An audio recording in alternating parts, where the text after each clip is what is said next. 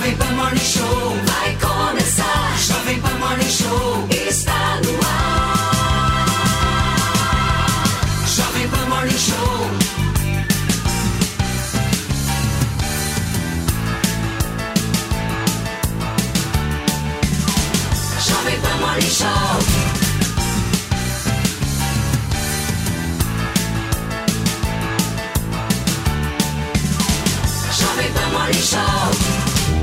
Fala, minha excelência, bom dia, uma ótima quarta-feira pra você. Estamos chegando, hein? O bicho vai pegar amanhã desta quarta-feira aqui no Morning Show. Afinal de contas, o noticiário tá bombando. A Carla Zambelli começou o dia de hoje com uma visitinha, viu, turma? Nada, mas nada agradável. A Polícia Federal foi, inclusive, até os endereços dela em Brasília para buscar algum tipo de documento que possa comprovar a contratação do mesmo hacker que foi utilizado na, La- na Vaza Jato para inserir dados do ministro Alexandre de Moraes no Sistema Nacional de Justiça. A gente vai trazer detalhes de toda essa operação. Tem coletiva de imprensa da Zambelli às 11 horas da manhã e você pode ter certeza que a gente vai te passar todas as informações a respeito do que acontece com a deputada federal do PL. Hoje também tem entrevista exclusiva aqui no Morning Show com o senador Sérgio Moro. Sim, ontem nós fizemos a entrevista com o promotor Gakirra, que deixou muito claro: o plano do PCC para assassinar Sérgio Moro ainda não acabou e nós vamos conversar com o próprio daqui a pouquinho aqui na programação da Jovem Pan para entender melhor a versão dele sobre essa possibilidade. E hoje também tem Ricardo Salles aqui. Vocês acompanharam a CPI do MST ontem, meu? Claro. É treta pra tudo quanto é lado. E o Salles brigou novamente, sabe com quem, Felipe Campos? quem? Deputada Sâmia Bonfim. A gente vai trazer detalhes viu? dessa treta. Fê, o que que tá rolando aí com o Luan Santana, meu gato? Pois é, olha só, bom dia, bom dia pra você que tá curtindo toda a programação pela sua rádio também, vem pra cá porque na televisão também tem, hein? Olha, o cantor Luan Santana foi visto com uma loira misteriosa no último show, Luanzinho, uma graça, né? E sabe o que eu descobri, pessoal? A mulher terminou o namoro dias antes do flagrante. Pois é, e o motivo? O ex-namorado não comprou o vestido que ela queria. Ah, é tão assim, tipo, você não vai comprar o vestido que eu quero, eu vou terminar com você e vou namorar com o Luan Santana. Aí eu faria o mesmo. Ah, Complicado, né? e olha, e também tem, sabe o que, pessoal? Desdobramento do caso de Dudu Camargo e sua maravilhosa fábrica de chocolate. Ah, não. Mas, conto isso pra vocês já já. Enquanto isso não acontece, você pega o seu, a sua hashtag, coloque ali Morning Show, engaje bastante, use e abuse, sem moderação. Vai pra cima, Muito Paulinho. bem. Felipe Campos, hoje neste programa nós temos um elenco absolutamente completo aqui. Eba! Afinal de contas, a vovó mais gostosa do Brasil está entre nós, Antônia Fontinelli. Exato, Ela né? que no programa de hoje Você viu, Jatinho? não está enxergando nada, apenas ouvindo. É a nossa o É a olha, mulher onça. Antoninha! Você viu Ô, que já tinha falou? Pegou pesado, ofereceu, ofereceu a, é, apresentou a vovó mais gostosa. Você sabe que se eu fosse 10 centímetros mais bofe, eu te pegava, né? Uma, eu acho que é uns 10 centímetros mais bosta. Querido, vocês É. não sabem. Cadê pra onde eu olho? Então, você grita, menino, que agora é no ouvido. Pra É no ouvido, Ah, olha. olha, todos levantaram a mão. olha, você sabe, Tá linda, gente. Antônia. Vocês sabem, eu olho pra onde? Pra lá. E ele tava me cantando, o Felipe Campos. É fake news. Antes de não é não, é porque eu sou a cura gay. Você acha que você é? Eu não acho, eu sou, meu Olha, amor. você sabe que eu acho que esses dias que eu fiquei meio ruizinho, que eu tava só fazendo os exames, meu bem, acho que deu defeito, entendeu? acho que alguém aplicou alguma coisa, sei lá, Antônia. Você chegou meio diferente, Fê. Você vê, Um pouco é, mais sabe- firme. Sim, mais que eu ia estar aqui. É? Então eles ficam todos assim. Aqui os Turma, dois moram, todo mundo Vamos falar de coisa séria, afinal de contas, a operação da Polícia Federal prendeu hoje o hacker Walter Delgatti Neto, mais conhecido por ter dado origem àquilo que a gente chamou de vaza-jato ao invadir telefones de autoridades envolvidas com a operação Lava Jato. A Polícia Federal também cumpre mandados de busca e apreensão contra a deputada federal Carla Zambelli no escritório que fica aqui em São Paulo. A gente vai te trazer informação ao vivo agora com a Beatriz Manfredini, porque ela tem todas as últimas atualizações sobre essa operação que está repercutindo em todo o noticiário brasileiro. Bia, bom dia, meu amor. Oi, Paulo. Bom dia para você também, para todo mundo aí no Morning Show, para quem nos acompanha aqui na Jovem Pan. Pois é, olha, no total, essa operação deflagrada desde as primeiras horas do dia pela Polícia Federal cumpre seis mandados. São três é, em Brasília e três aqui em São Paulo. Aqui em São Paulo são dois de busca e apreensão e um de prisão preventiva contra Delgatti, como você bem disse agora no início. Em Brasília são outros três também de busca e apreensão. Falando Falando de Delgatti, o que a gente tem de informação até agora é de que ele foi preso, são informações preliminares, e de que estaria aqui no interior de São Paulo. A gente fala neste momento da sede da Polícia Federal na capital paulista, mas a informação inicial é de que ele foi preso no interior é, de São Paulo e que virá aqui para a sede da PF, que fica na Lapa, na capital paulista, o que por enquanto não aconteceu.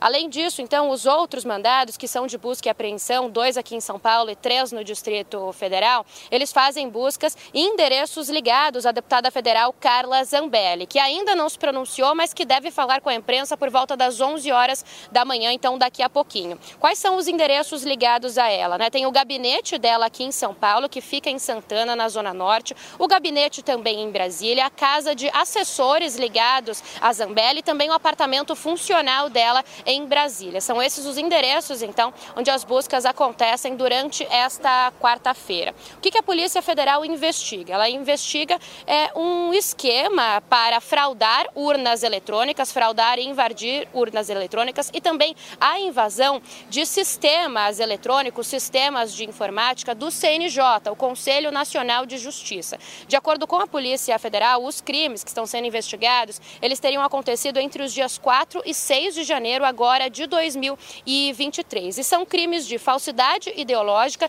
e também também de invasão de dispositivo informático. Isso porque é, o que acontece é que pessoas, então, contratadas invadiram o sistema do CNJ usando identidades falsas, com alguns, tentando fazer algumas coisas específicas, como, por exemplo, colocar, inserir nesse sistema do CNJ 11 alvarás de soltura de indivíduos presos por motivos diversos. A PF acredita que não só o, o portal do CNJ, o sistema do CNJ foi invadido, como também o de outros tribunais de justiça pelo Brasil. E além então de colocar esses 11 alvarás de soltura falsos, esse, essa organização, essas pessoas né, que estão envolvidas no crime também teriam inserido no sistema um mandado de prisão falso em desfavor do ministro Alexandre de Moraes do Supremo Tribunal Federal. Então, essas são as investigações em curso neste momento e, de acordo com a PF, também houve invasão do sistema do Banco Nacional de Mandados de Prisão. Então, essa é uma operação que ocorre desde as primeiras horas da manhã.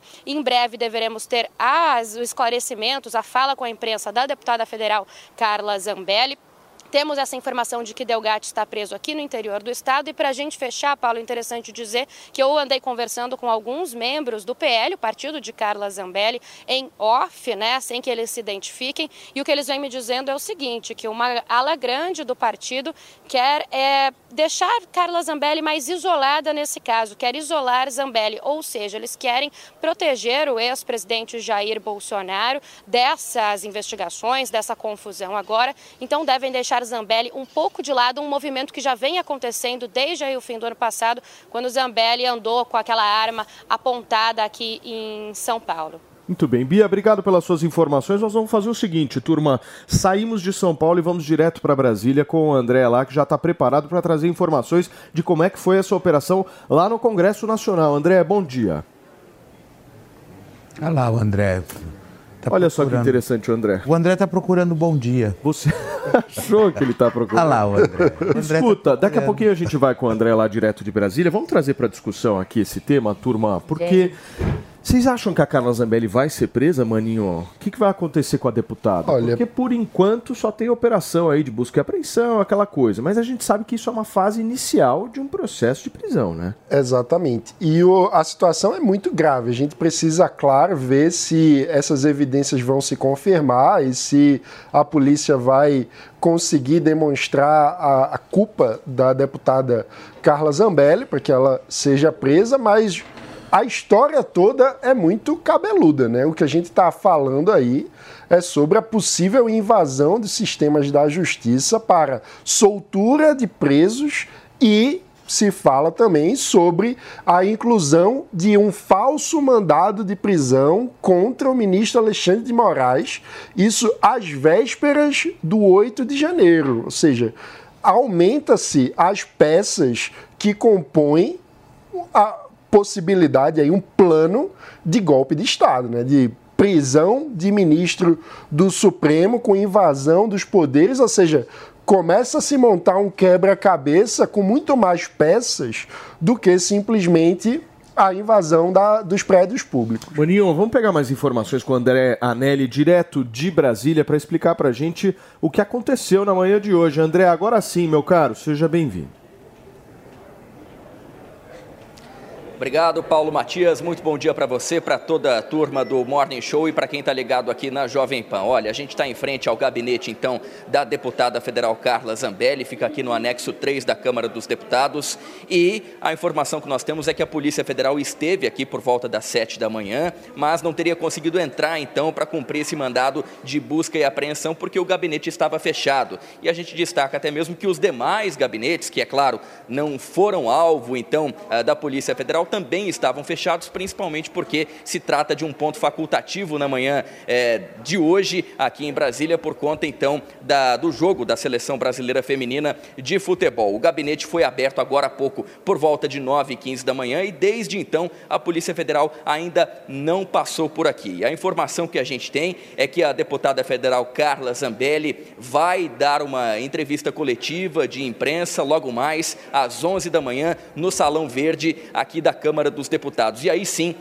ela deve se manifestar a respeito, então, dessa operação da Polícia Federal, que teve três alvos aqui em Brasília. No gabinete dela, então, alvos de busca e apreensão, aqui no gabinete dela, anexo 3 da Câmara dos Deputados, também no apartamento dela, que fica na Asa Sul, região central aqui da capital federal, e então a expectativa é que ela realmente venha a falar a respeito disso. Ela mantém o silêncio até esse momento, ainda não se manifestou. Inclusive, ela fez uma postagem agora há pouco no Twitter, basicamente repetindo o que havia postado nove horas antes, dizendo o seguinte: abre aspas, entendo que da mesma forma que precisamos resguardar as mulheres contra agressões, também precisamos resguardar os homens contra as falsas acusações. Infelizmente, existem pessoas ruins de ambos os lados, mas precisamos ser imparciais e defender o direito de todos. Então, repostagem de uma última postagem dela, feita ainda no dia de ontem. A expectativa, então, é que falas precisas a respeito dessa operação da Polícia Federal sejam feitas logo mais às 11 da manhã na Câmara dos Deputados. Quem também se manifestou pelas redes sociais foi o ministro da Justiça e Segurança Pública, Flávio Dino. Ele acabou dizendo o seguinte, abre aspas, em prosseguimento às ações em defesa da Constituição e da ordem jurídica, a Polícia Federal está cumprindo mandados judiciais relativos a invasões ou tentativas de invasões de sistemas informatizados do Poder Judiciário da União no contexto dos ataques às instituições. A gente contextualiza aqui algo que já está sendo trazido ao longo de toda a programação da Jovem Pan no dia de hoje. A Polícia Federal deflagrando então essa operação que foi batizada de três FA, né, que acaba se tornando uma referência ali também às verificações que são feitas não só nos sistemas informatizados públicos, mas também até mesmo em redes sociais por questão de segurança contra invasões. E aí, o que a Polícia Federal investiga é que Walter Delgatti Neto, um hacker, ele teria sido pago ou pelo menos influenciado pela deputada federal Carla Zambelli a invadir o sistema do CNJ, que é o Conselho Nacional de Justiça, também de outros tribunais eh, espalhados pelo Brasil, para expedir então alvarás de soltura contra pelo menos 11 pessoas acusadas, aliás, Sim. a favor de pelo menos 11 pessoas acusadas por diversos crimes e ainda eh, beneficiando assim eh, a chamada direita, né? E aí, consequentemente, Perfeito, também André. expedindo ali uh, um, uma soltura em favor de Alexandre de Moraes, que é o ministro do Supremo Tribunal Federal, presidente do Tribunal Superior Eleitoral. Então a gente fica aguardando novas informações aqui, direto da Câmara dos Deputados, Maravilha. Paulo Matias. Tá aí, André, muito obrigado, viu, pela sua participação. O jornalismo da Jovem Pan em Brasília atualizando a gente sobre essa operação. Esse não é o único problema da Carla Zambelli, Jotinha. Afinal de contas, aquela imagem dela perseguindo aquele homem dias antes da eleição ainda vai ser julgada pelo Supremo Tribunal Federal. Perfeito, Paulo. É, desde que aquela imagem surgiu, ali a gente viu outra figura da Carla Zambelli. Parece que de, de lá pra cá foi só ladeira abaixo. Infelizmente, a, a Zambelli ela tem, parece que ela tem um cheiro de polêmica, um cheiro que busca ela, de certa forma, tentar se estabilizar de alguma forma numa política que vai ocasionando, num fim de carreira, cada vez pior. Então, você vê que ela acabou prejudicando a direita num período crucial para as eleições, acabou depois disso tendo uma ruptura com o próprio presidente Bolsonaro. Sim, o tele- ele nem atende telefonemas dela, para você ter uma Agora eles estão rachados, um racho chama, não completo. atende mesmo, não quer nem saber. É um, um triste fim político para ela, que na minha opinião já acabou e agora pode até acabar na cadeia, né, Paulo? E aí, Que Antônia? história estranha. Esse, e o hacker afirmou que foi a mando dela que ele fez isso? Eu acho assim, para a Polícia Federal Já teve um fazer esse tipo cara? de operação, Ah. obviamente que a investigação ela é toda em sigilo.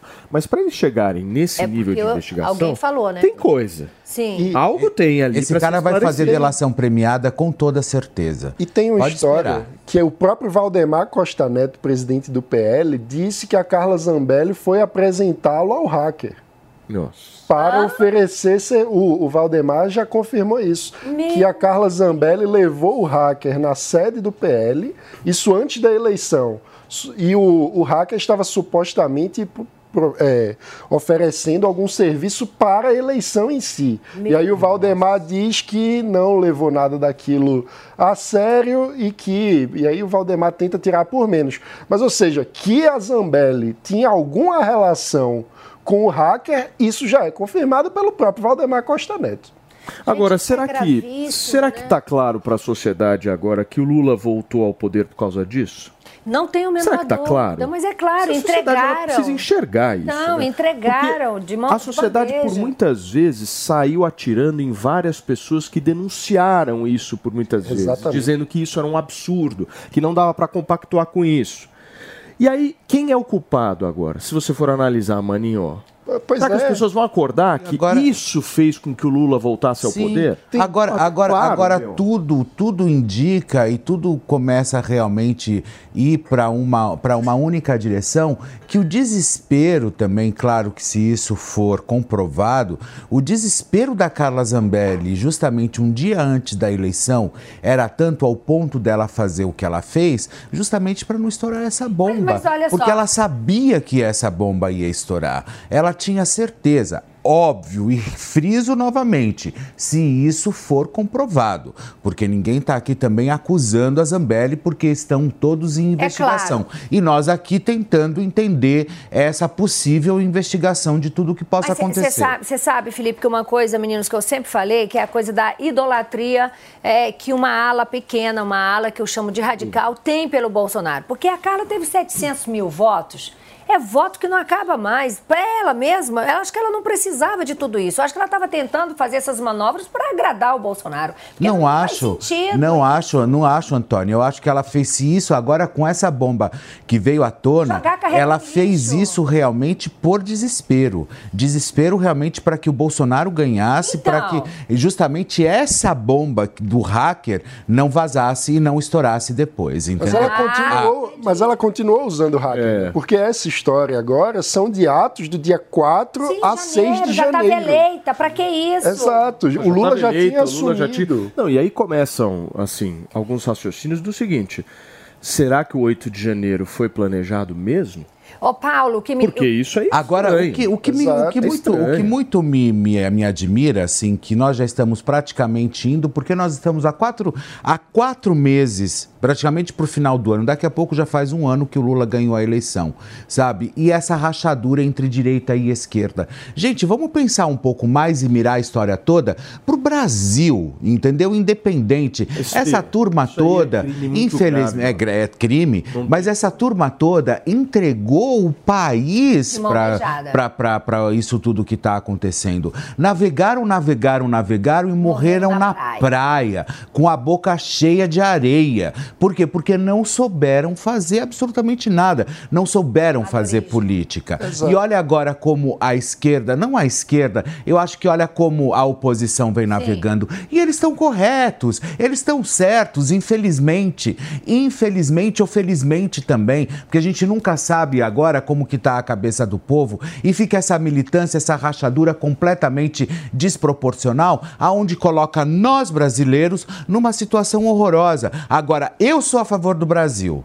Não sou mais a favor de direita, de esquerda, Ah, mas eu de nada. Eu sou a favor do Brasil. Gente, mas isso tem uma coisa muito estranha que a gente tem que começar a prestar atenção. Ah, logo após as eleições, houve claramente uma movimentação em que todas as pessoas passaram a buscar legitimar a atuação do Lula, com, quando ele subiu a rampa com todos os governadores, inclusive governadores de oposição, buscando, de certa forma, é, realmente o Lula estava certo, eles queriam dar um golpe de Estado.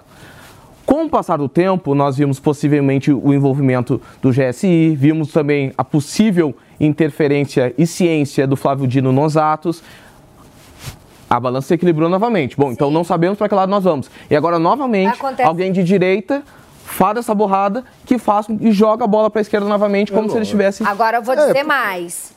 Vou dizer mais. Ainda vai aparecer mais porcaria dessa turminha pequenininha. Anota o que eu tô falando. Eu venho falando isso, não é de hoje. Por que que eu não. Assim, eu, eu não consigo entender porque as pessoas me chamam de bolsomínio, de bolsonarista. Tá, eu votei no Bolsonaro. E te digo mais, Paulo, se hoje, repito isso todo dia, eu sou repetitiva mesmo. Antônia, temos Lula e Bolsonaro. Voto de novo no Bolsonaro, pelo o Bolsonaro. Agora, o envolto do Bolsonaro é muito estranho, é uma gente muito estranha. E ele apoiava. A questão é essa, ele apoiava. Se o Bolsonaro está ferrado hoje, é por conta desse envolto que ele apoiava, que batia continência para ele. Ele ele achava alimentou que... esse radicalismo. Ele alimentou, né? ele alimentou. É, até porque, assim, ele é um radical em muitos sentidos. Ele alimenta isso, ele gosta de ter esses, esse pessoal é, radicalizado em torno dele, batendo continência para tudo, tentando agradar de todas as formas. Eu acho que uma coisa que a gente precisa ter muito claro é que o fato de um lado errar não quer dizer que o outro lado é perfeito. Nós somos capazes, como ah, seres adultos, de analisar erros dos dois lados. Então, o fato de ter tido um erro de segurança na prevenção das invasões. Na minha visão, isso é um fato evidente. Quando a gente olha ali o esquema de segurança que costuma haver em dias de manifestação e o que houve, há claramente uma falha de segurança do governo. Isso precisa ser criticado e os responsáveis precisam ser responsabilizados. Ponto. Mas isso não é- anula o fato de que uma turma de radicais bolsonarista insuflada por um discurso maluco, insano, como é, o, o da própria Carla Zambelli, acabou cometendo o que cometeu. Então, é, eu acho que tem que ficar muito claro: o Brasil é muito grande para ficar refém de um lado do PT e de outro lado dessa turma de lunáticos que fica pensando em golpe de Estado e invadir com um hacker. Gente, o hacker é da Vaza Jato. Mano, você tá. é que às vezes a gente fala tantos absurdos, mas tantos absurdos, mas tantos absurdos que a gente normaliza o absurdo. Vocês estão entendendo a história? É uma deputada federal que se elegeu baseada na Operação Lava Jato, defendendo o combate à corrupção à época de Sérgio Moro. Aí esta deputada, segundo a acusação, vai lá e contrata o hacker que foi responsável por detonar a operação em que ela se apoiou para se eleger. Vejam, vejam só o, nível de loucura que é isso. Isso me faz pensar até quando começou essa relação dela Não, com esse hacker. pois é, aí ela, segundo a acusação, obviamente nós vamos esperar aí o trabalho da Polícia Federal em relação a isso, mas a acusação é clara. Ela contrata esse hacker para inserir no Sistema Nacional de Justiça do país dados do ministro Alexandre de Moraes para de alguma forma incriminar. Assim, gente, isso não é Ô, minha irmã, normal. por que você não usou esse hack para Isso derrubar não é umas normal. contas de youtuber Isso por não aí? é normal. Estão Isso não é fazendo fazer de serviço. Isso, isso é loucura. Isso é É. aberração, isso E é crime. maluquice, isso é crime. Assim, passou de qualquer ponto aceitável da gente achar que isso não seja precisava. de alguma forma justificável. Eu quero ver aqueles que possam vir a defender isso. Vão defender de que jeito um Quem é que tá desse? fazendo festa nesse momento? Joyce Halalausama, que te odeia Zambelli. Ela é árabe, a Joyce?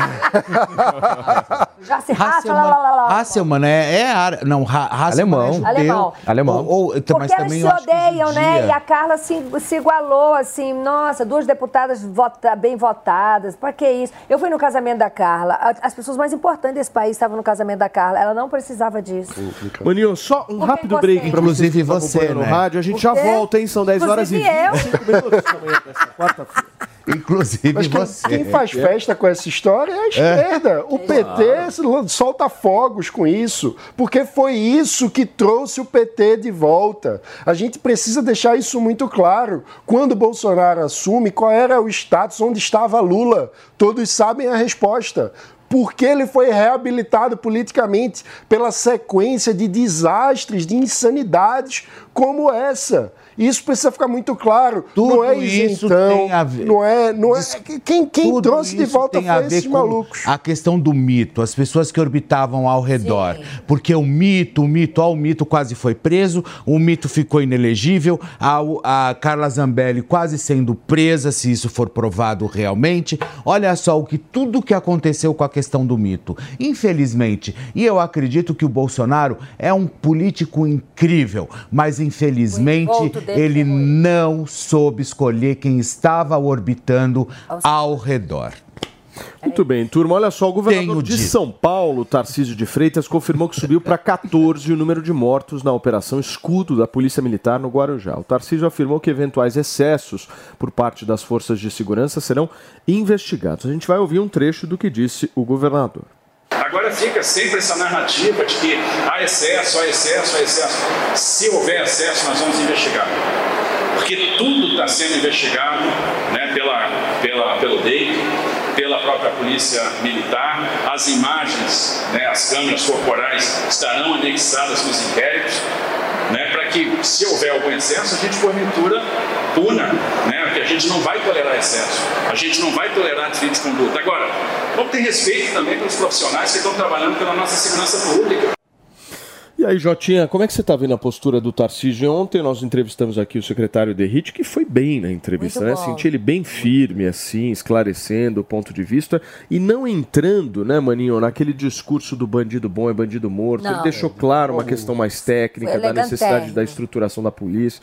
Eu achei bacana. Foi retilíneo, foi firme e o único excesso que eu tenho a assistir a condução do governo à frente desse caso é excesso de orgulho.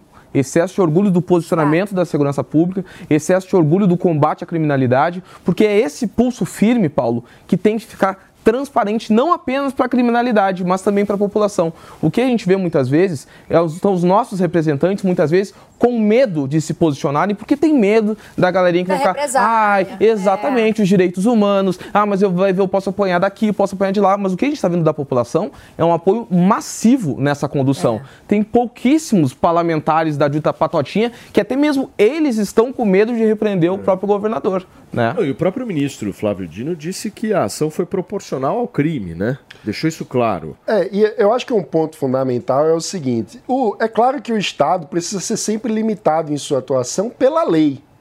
E isso precisa ficar muito claro. A polícia é agente da lei. Então não adianta ficar com qualquer tipo de especulação, até porque nós temos as câmeras de segurança que estão junto dos policiais. Então, no lugar de fazer qualquer especulação que trate o policial como suspeito a priori, a gente precisa confiar nas forças de segurança e fazer a devida apuração, o devido controle de qualidade da atuação. Se foi tudo feito de forma adequada dentro da lei, aplausos para a polícia. Se hou- houver qualquer tipo de abuso, em nome dos bons policiais, o, quem abusou tem que ter a devida responsabilidade, como está dizendo o próprio governador, como disse aqui o próprio secretário de Segurança, porque proteger o bom policial é também valorizar aquele que segue a lei, que faz o bom trabalho, o que significa diferenciá-lo do mal policial que não segue a lei e que vai tentando fazer justiça com as próprias mãos. É preciso seguir a lei. E esse é o exemplo que o governador. Deixa eu receber quem nos acompanha pelo rádio. Para você que chegou agora, são 10 horas e 29 minutos. A gente está comentando um pouco da operação do governo do estado de São Paulo lá no litoral, eh, na Baixada Santista, aqui em São Paulo. E o próprio governador confirmou 14 mortes depois dessa operação. É, te- é, é, tendo em vista que dessas 14 mortes é só puxar a capivara de quem morreu, não, não tinha nenhum santo ali, não tinha nenhuma Dulce ali, entendeu? Então, assim. É não- só capivara boa. Não, só capivara boa, não tinha nenhum trabalhador. Então tá tudo bem, Tarcísio. Vamos nessa linha. A pau vai torar e aí a gente vai botar ordem aqui nesse barraco. Meu sonho é que o Tarcísio vá pro Rio de Janeiro, ficar pelo menos um ano lá. Mas não vai. Troca com o Cláudio Castro um pouquinho, Tarcísio. E eu acho que um ponto que o Derrite falou ontem é muito importante, que a polícia, por princípio, não quer o conflito. A polícia quer o cumprimento da lei. Quem deseja o conflito é o bandido. E se o bandido vai para o conflito, a polícia, obviamente, precisa reagir. Então, essa é a atuação diante da lei. Se não há nenhum indício de que a lei foi descumprida, não tem porquê criar qualquer tipo de especulação para criar desconfiança Agora, eu com o acho trabalho que os da caras polícia. enx- enxugam gelo de alguma forma. Porque esses 14 que morreram, obviamente, têm uma ficha criminal que não deve ser das melhores possíveis, mas muitos que foram presos já estão soltos, meus amigos. Aí daí me fala disso que eu vou ficar revoltado, não quero ficar revoltado, vou mudar de assunto. Eu só tô olhando aqui as meias. E aí o- Olha aqui a competição, olha, Paulo. É, a meia é boa. Olha a competição das meias. Pronto, aliviei, bora, pode voltar a falar. Não, Porque o que eu tô falando, Antoninho, é o seguinte: os caras vão lá, prendem, tem um puta de uma estrutura, uma operação e tal. Depois de duas semaninhas, o cara, numa Solta. audiência de custódia, tá liberado. Isso, isso é uma incoerência da forma como o Estado brasileiro está desenhado. Porque a responsabilidade da gestão da segurança pública é do governo do Estado. Mas ele age de acordo com o arcabouço jurídico, que acaba estando concentrado em Brasília. Ou seja, o processo, a- o que é que é crime, o que é que não é, tudo isso fica concentrado em Brasília. A gente precisava ter uma reforma do Pacto Federativo para que os estados, que são responsáveis pela gestão das polícias, possam também ajustar a legislação de acordo com a realidade de cada estado. Então, o a, a forma como o processo ocorre, o tipo de velocidade do processo, a quantidade de recursos, o que é crime, o que não é crime, tudo isso, na minha visão, deveria voltar para o âmbito que eu Olha tenho só, é que esse é- pai d'égua de Brasília não tem família, não tem filho, não tem... Acabou de chegar uma informação pra mim que a policial que foi alvejada com tiros de fuzil ontem na operação está bem, graças a Graças a Deus, eu tava quase morrendo aqui. Falei, não perdeu a vida. Graças a Deus. At Grand Canyon University, we believe in equal opportunity, and the American dream starts with purpose. Whether your pursuit involves a bachelor's, master's, or doctoral degree, GCU's learning environments are designed for supportive networking and collaboration. With over 330 academic programs, GCU provides a path to help you fulfill your dreams. The pursuit to serve others is yours. Find your purpose at GCU. Private, Christian, affordable. Visit gcu.edu. Gente, olha só, vamos trazer informações sobre a Copa do Mundo Feminina. Com o Vamos. resultado da partida de Oba. hoje contra a Jamaica, a seleção brasileira está fora da Copa. O Brasil ficou no 0 a 0 com a Jamaica em Melbourne, na Austrália, e terminou na terceira colocação do grupo dela. Nossas meninas dominaram, mas faltou tranquilidade na hora de finalizar. A seleção pecou muito na troca de passes. Com o passar do primeiro tempo, o Brasil começou a falhar nos passes, tanto na intermediária quanto no ataque, e viu as jamaicanas gostarem do jogo e incomodarem a defesa verde-amarela. Tá aí a saída precoce do Brasil da Austrália. Ó. Meu querido Jotinha, você ficou feliz com isso, né, querido? Ah, eu não com esse torço- seu espírito de porco. Eu, eu, não, eu não torço pela minha tese, Paulo, mas se eu te disser que eu fiquei triste, eu vou estar te mentindo. Ai, assim, Jotinha. Você queria que a Hortência tivesse aqui hoje? Eu queria a Hortência. Contigo juntos também, meu amor, é claro. Mas eu queria a Hortência aqui junto, porque eu fui trucidado ontem, fui cancelado ontem por dizer a verdade nesse programa, que poucos têm coragem de dizer, mas todo mundo pensa no subconsciente. Ainda que não falem, mas todo mundo pensa. Ele fala igual o Nego Di. O futebol feminino. Ele gosta do Nego Di. Eu adoro Porto o Nego Alegre, Di. Porto Alegre, Eu Porto Alegre. adoro o Nego Di. Porto Alegre é assim, gaúcho é assim. O futebol feminino é de péssima qualidade.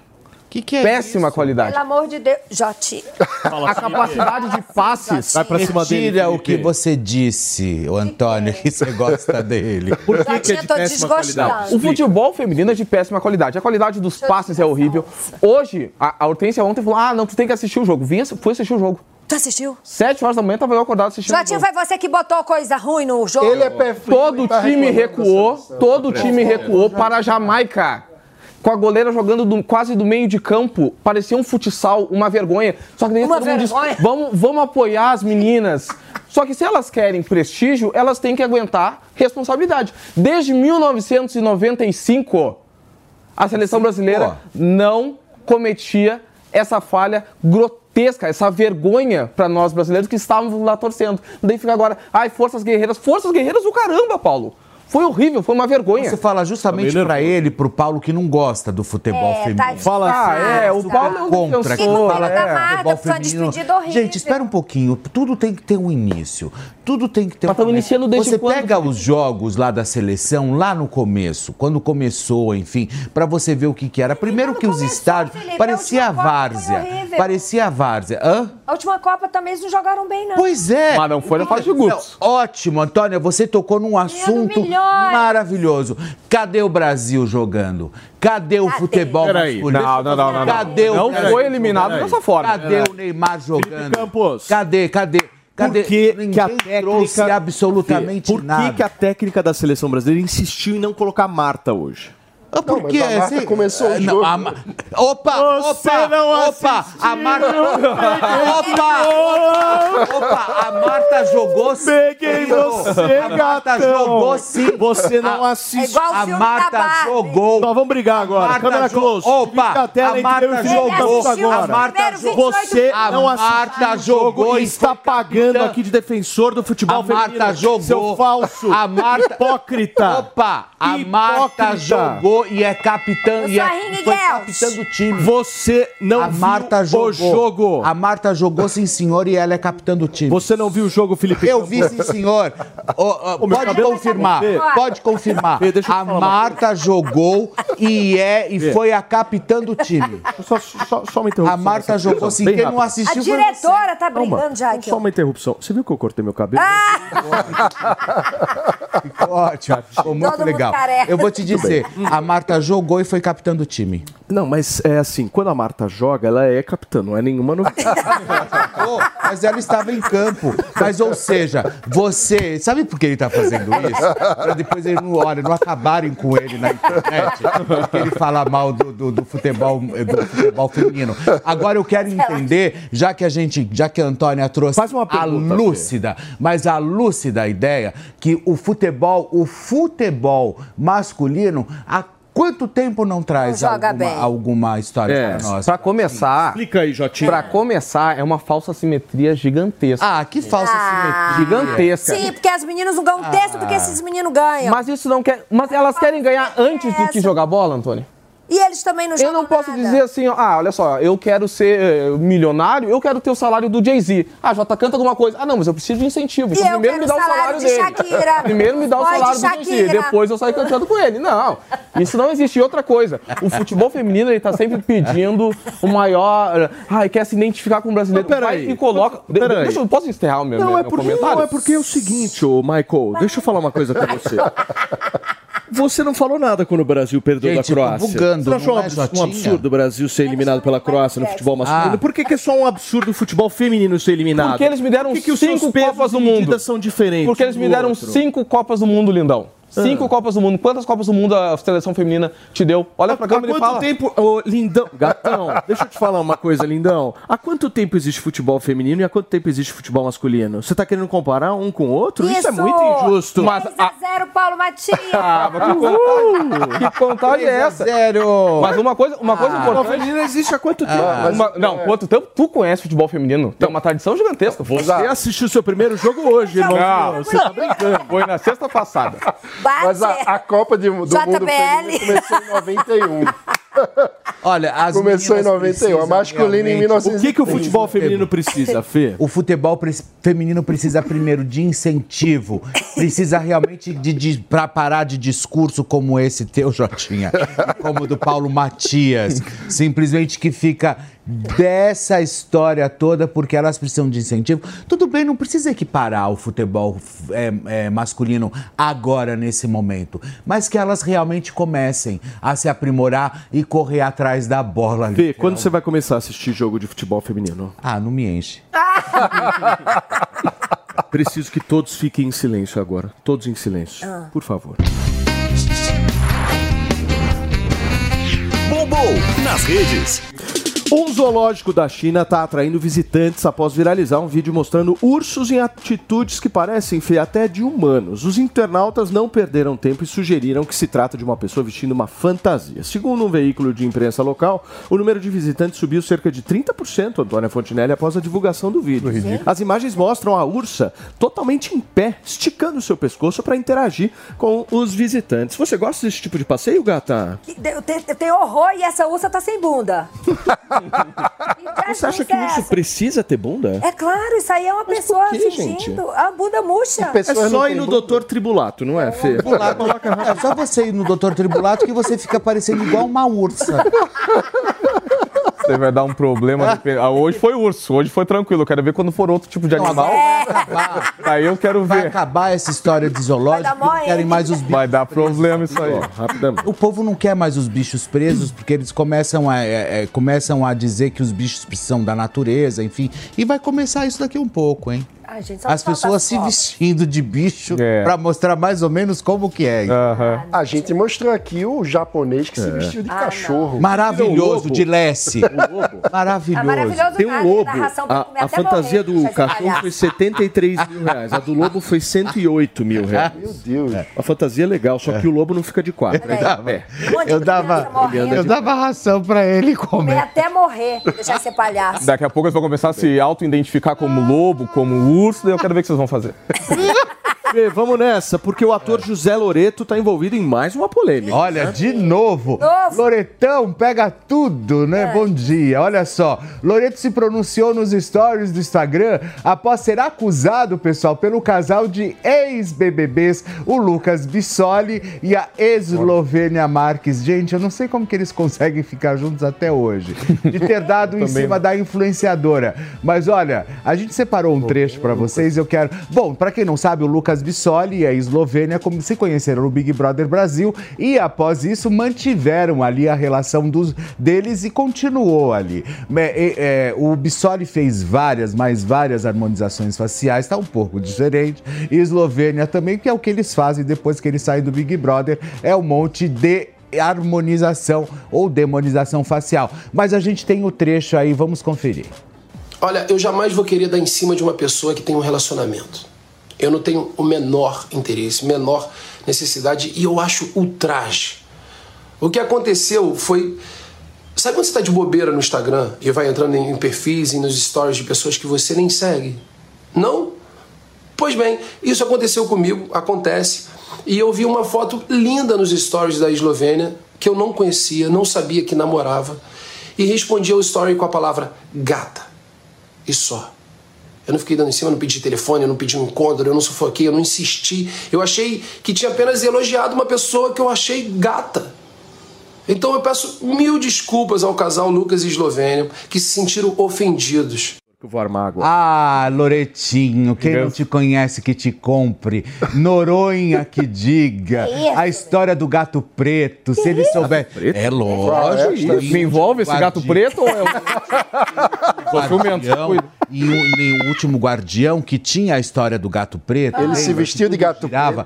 Não, menino, toda a história começou por causa do, José Loreto. Ele se vestiu de O gato preto? Não, ele começou a pegar o elenco inteiro. Bota aqui pra mim, Ele câmera, começou. câmera pra Aí mim. a partir daí foi Peraí, onde Felipe, uma começou pergunta pro Loreto. toda a história do José Loreto. Bota aqui pra mim, por Olha, favor. pega, fecha na Antônia. Fecha Aí. na Antônia. Gata preta, olha aqui, só. tá dando... aqui. Não, se, se puder abaixar um pouquinho. Baixa um pouquinho, um aqui, pouquinho, ó. Assim, A Antônia veio de mulher gata. Mulher gato.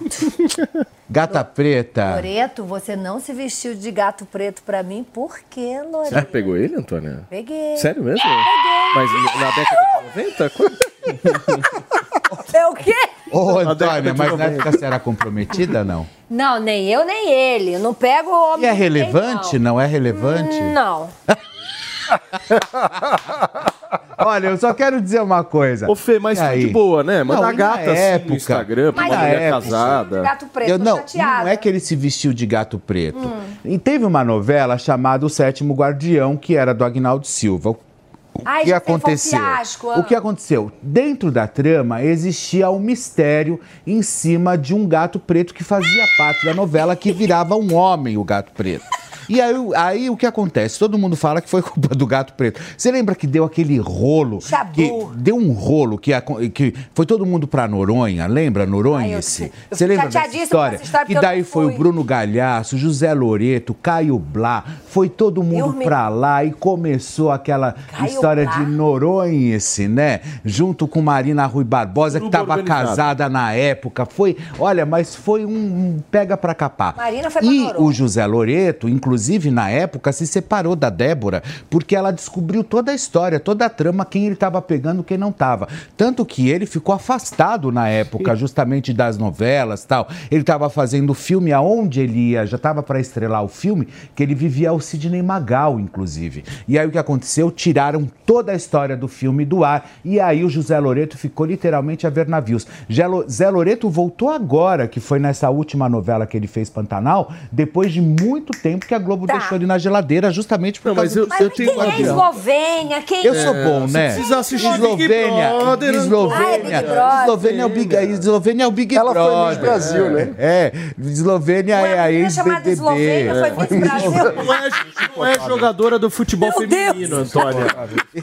Uma menina chamada Eslovênia foi Miss Brasil. Ah, Chocada. Escuta, mas vocês acham assim, vocês acreditaram nessas palavras dele? Porque eu achei muito Claro sério. Eu que acreditei. Eu né? acreditei. Ah, para, Você mandar, por exemplo, gata pra uma mulher que tá comprometida. Sem nenhuma intenção. Sem nenhuma intenção. Nenhuma Isso de intenção. maneira nenhuma é você querer dar em cima da Mas pessoa. também qual é o problema dizer que alguém. Menino, não viu uma pessoa no meu Instagram dizer que eu sou gata.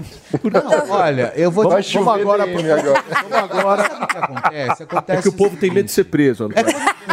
Aí só o José Loreto não sabia que a Eslovênia namorava o médico, inclusive o Lucas Bissoli. Só ele não sabia. Ele não sabia de absolutamente. Ele, Ele foi lá e e colocou eu. gata. Agora, se ela responde com foguinho, ou com coração, ou com seja lá com um demoninho, é, aí pronto. É. Aí Ah, mas aí rola, se foi né? direto, como é que isso vazou? A menina explanou pra ficar Não, ela foi lá e falou. Amor, olha o que tá acontecendo. É, agora. E o Lucas, ele manteve a mesma conduta que É. ele tinha durante o Big Brother, eu acho Foi que não deve ter feito a mesma Falando coisa. o quê? Ele era um mosca morta. Era um mosca morta, não fazia nada. É, eu tô, eu tô com o moro, Não fazia nada, é Eu tô isso com mesmo, já tinha. Cê- mas você acha que não Nada. é dar em cima, mandar gata? A da única gata, claro coisa que que, não, ele eu louco fazia... com reconhecimento. Qual era a única coisa que o Lucas Bissoli fazia no Big Brother? Ficava enchendo a mochila dele de desodorante. Aí quando, Isso. quando chegou, na hora dele sair, na hora dele sair, a produção, por favor, deixe todos os Ah. desodorantes.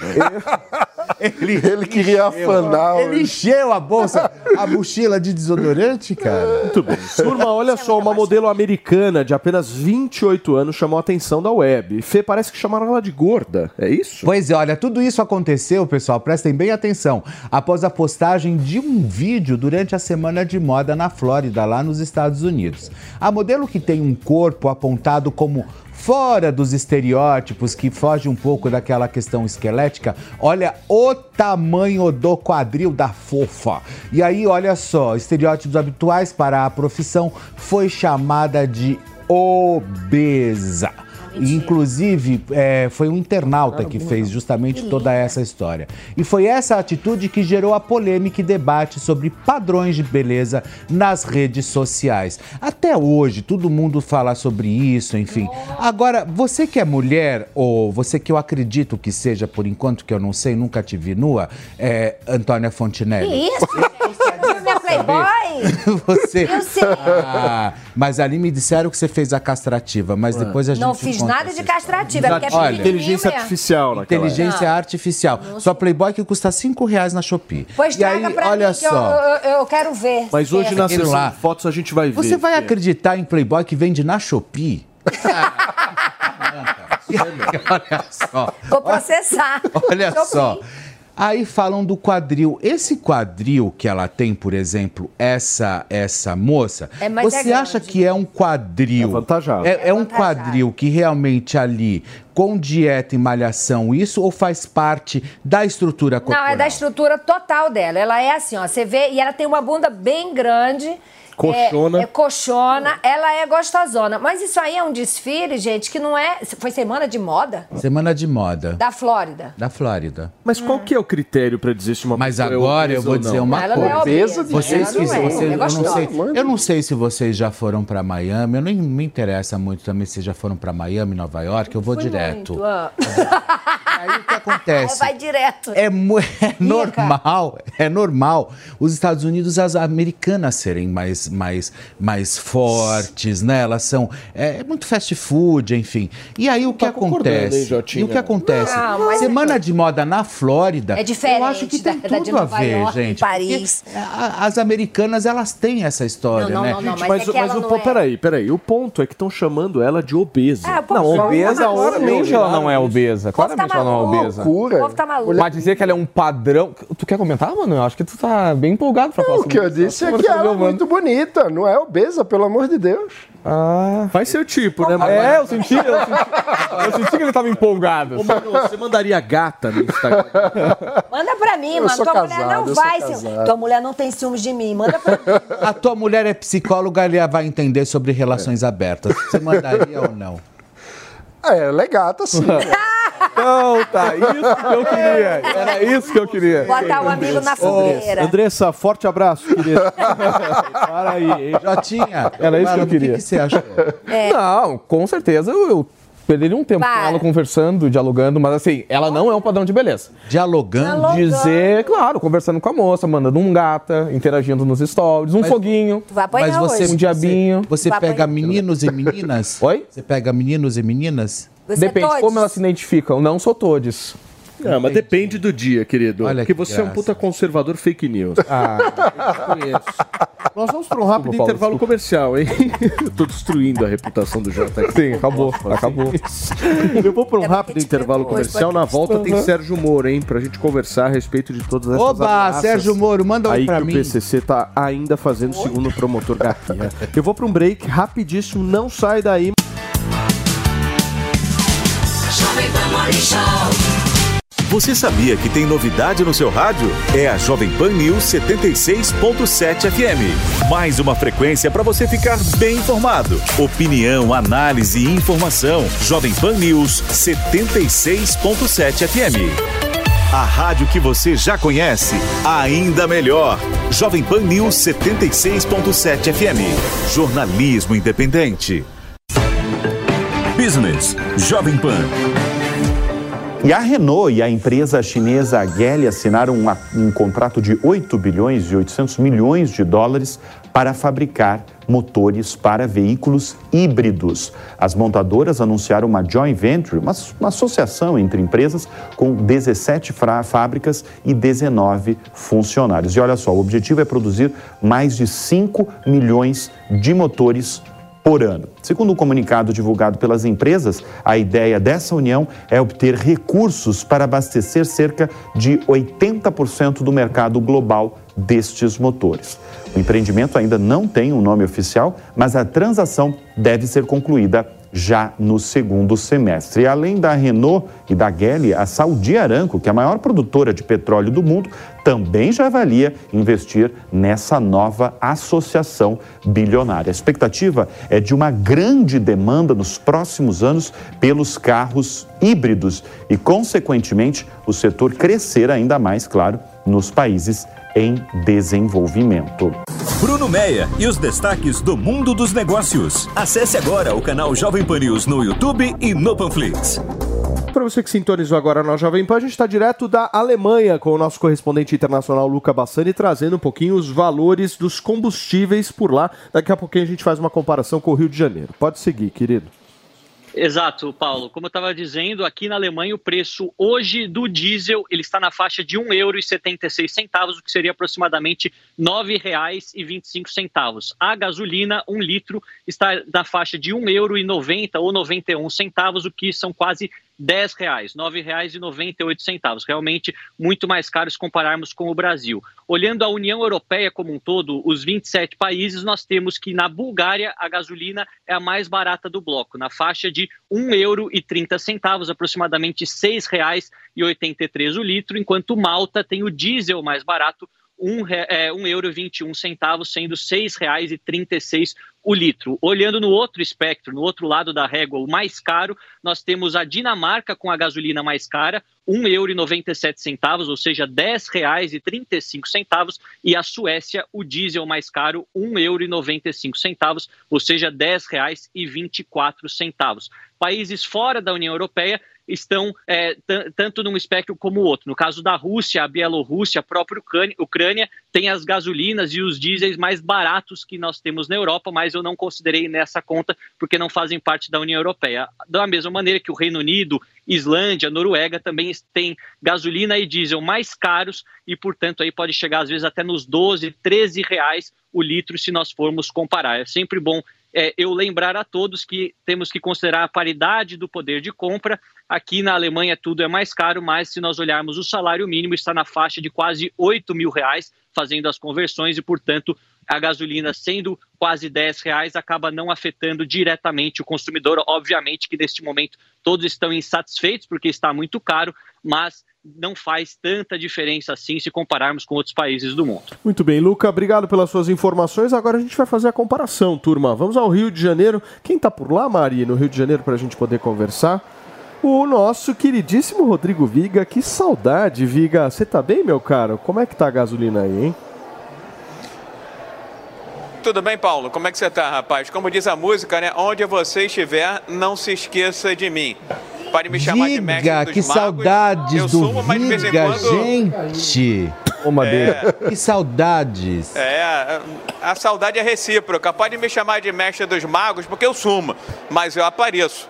Há 25 anos eu estou nessa. Eu sumo, apareço, apareço, sumo, mas sempre aqui empunhando com muito orgulho o microfone eh, da Jovem Pan. Agora, falando sobre o preço dos combustíveis, a gente que acompanha muito de perto aí esse movimento que é capitaneado, liderado pela Petrobras, a gente vê por várias pesquisas que os preços estão em trajetória de queda aí ao longo das últimas semanas. Segundo uma consultoria Vale Caro, inclusive, na última semana, no mês de julho, os preços tanto de etanol quanto de gasolina caíram, mas o movimento já foi mais robusto e fica sempre no ar aquela expectativa né, eh, de haver um aumento no preço dos combustíveis, visto que eh, no mercado internacional, petróleo do tipo Brent, que é uma referência para a Petrobras e para as petroleiras, vem operando num novo patamar entre 80 e 85 dólares. Aqui no Rio de Janeiro, eu estou aqui com a última compilação do preço médio eh, da gasolina, R$ 5,00 e 69 centavos. Não guarda essa terceira casa decimal, não, mas é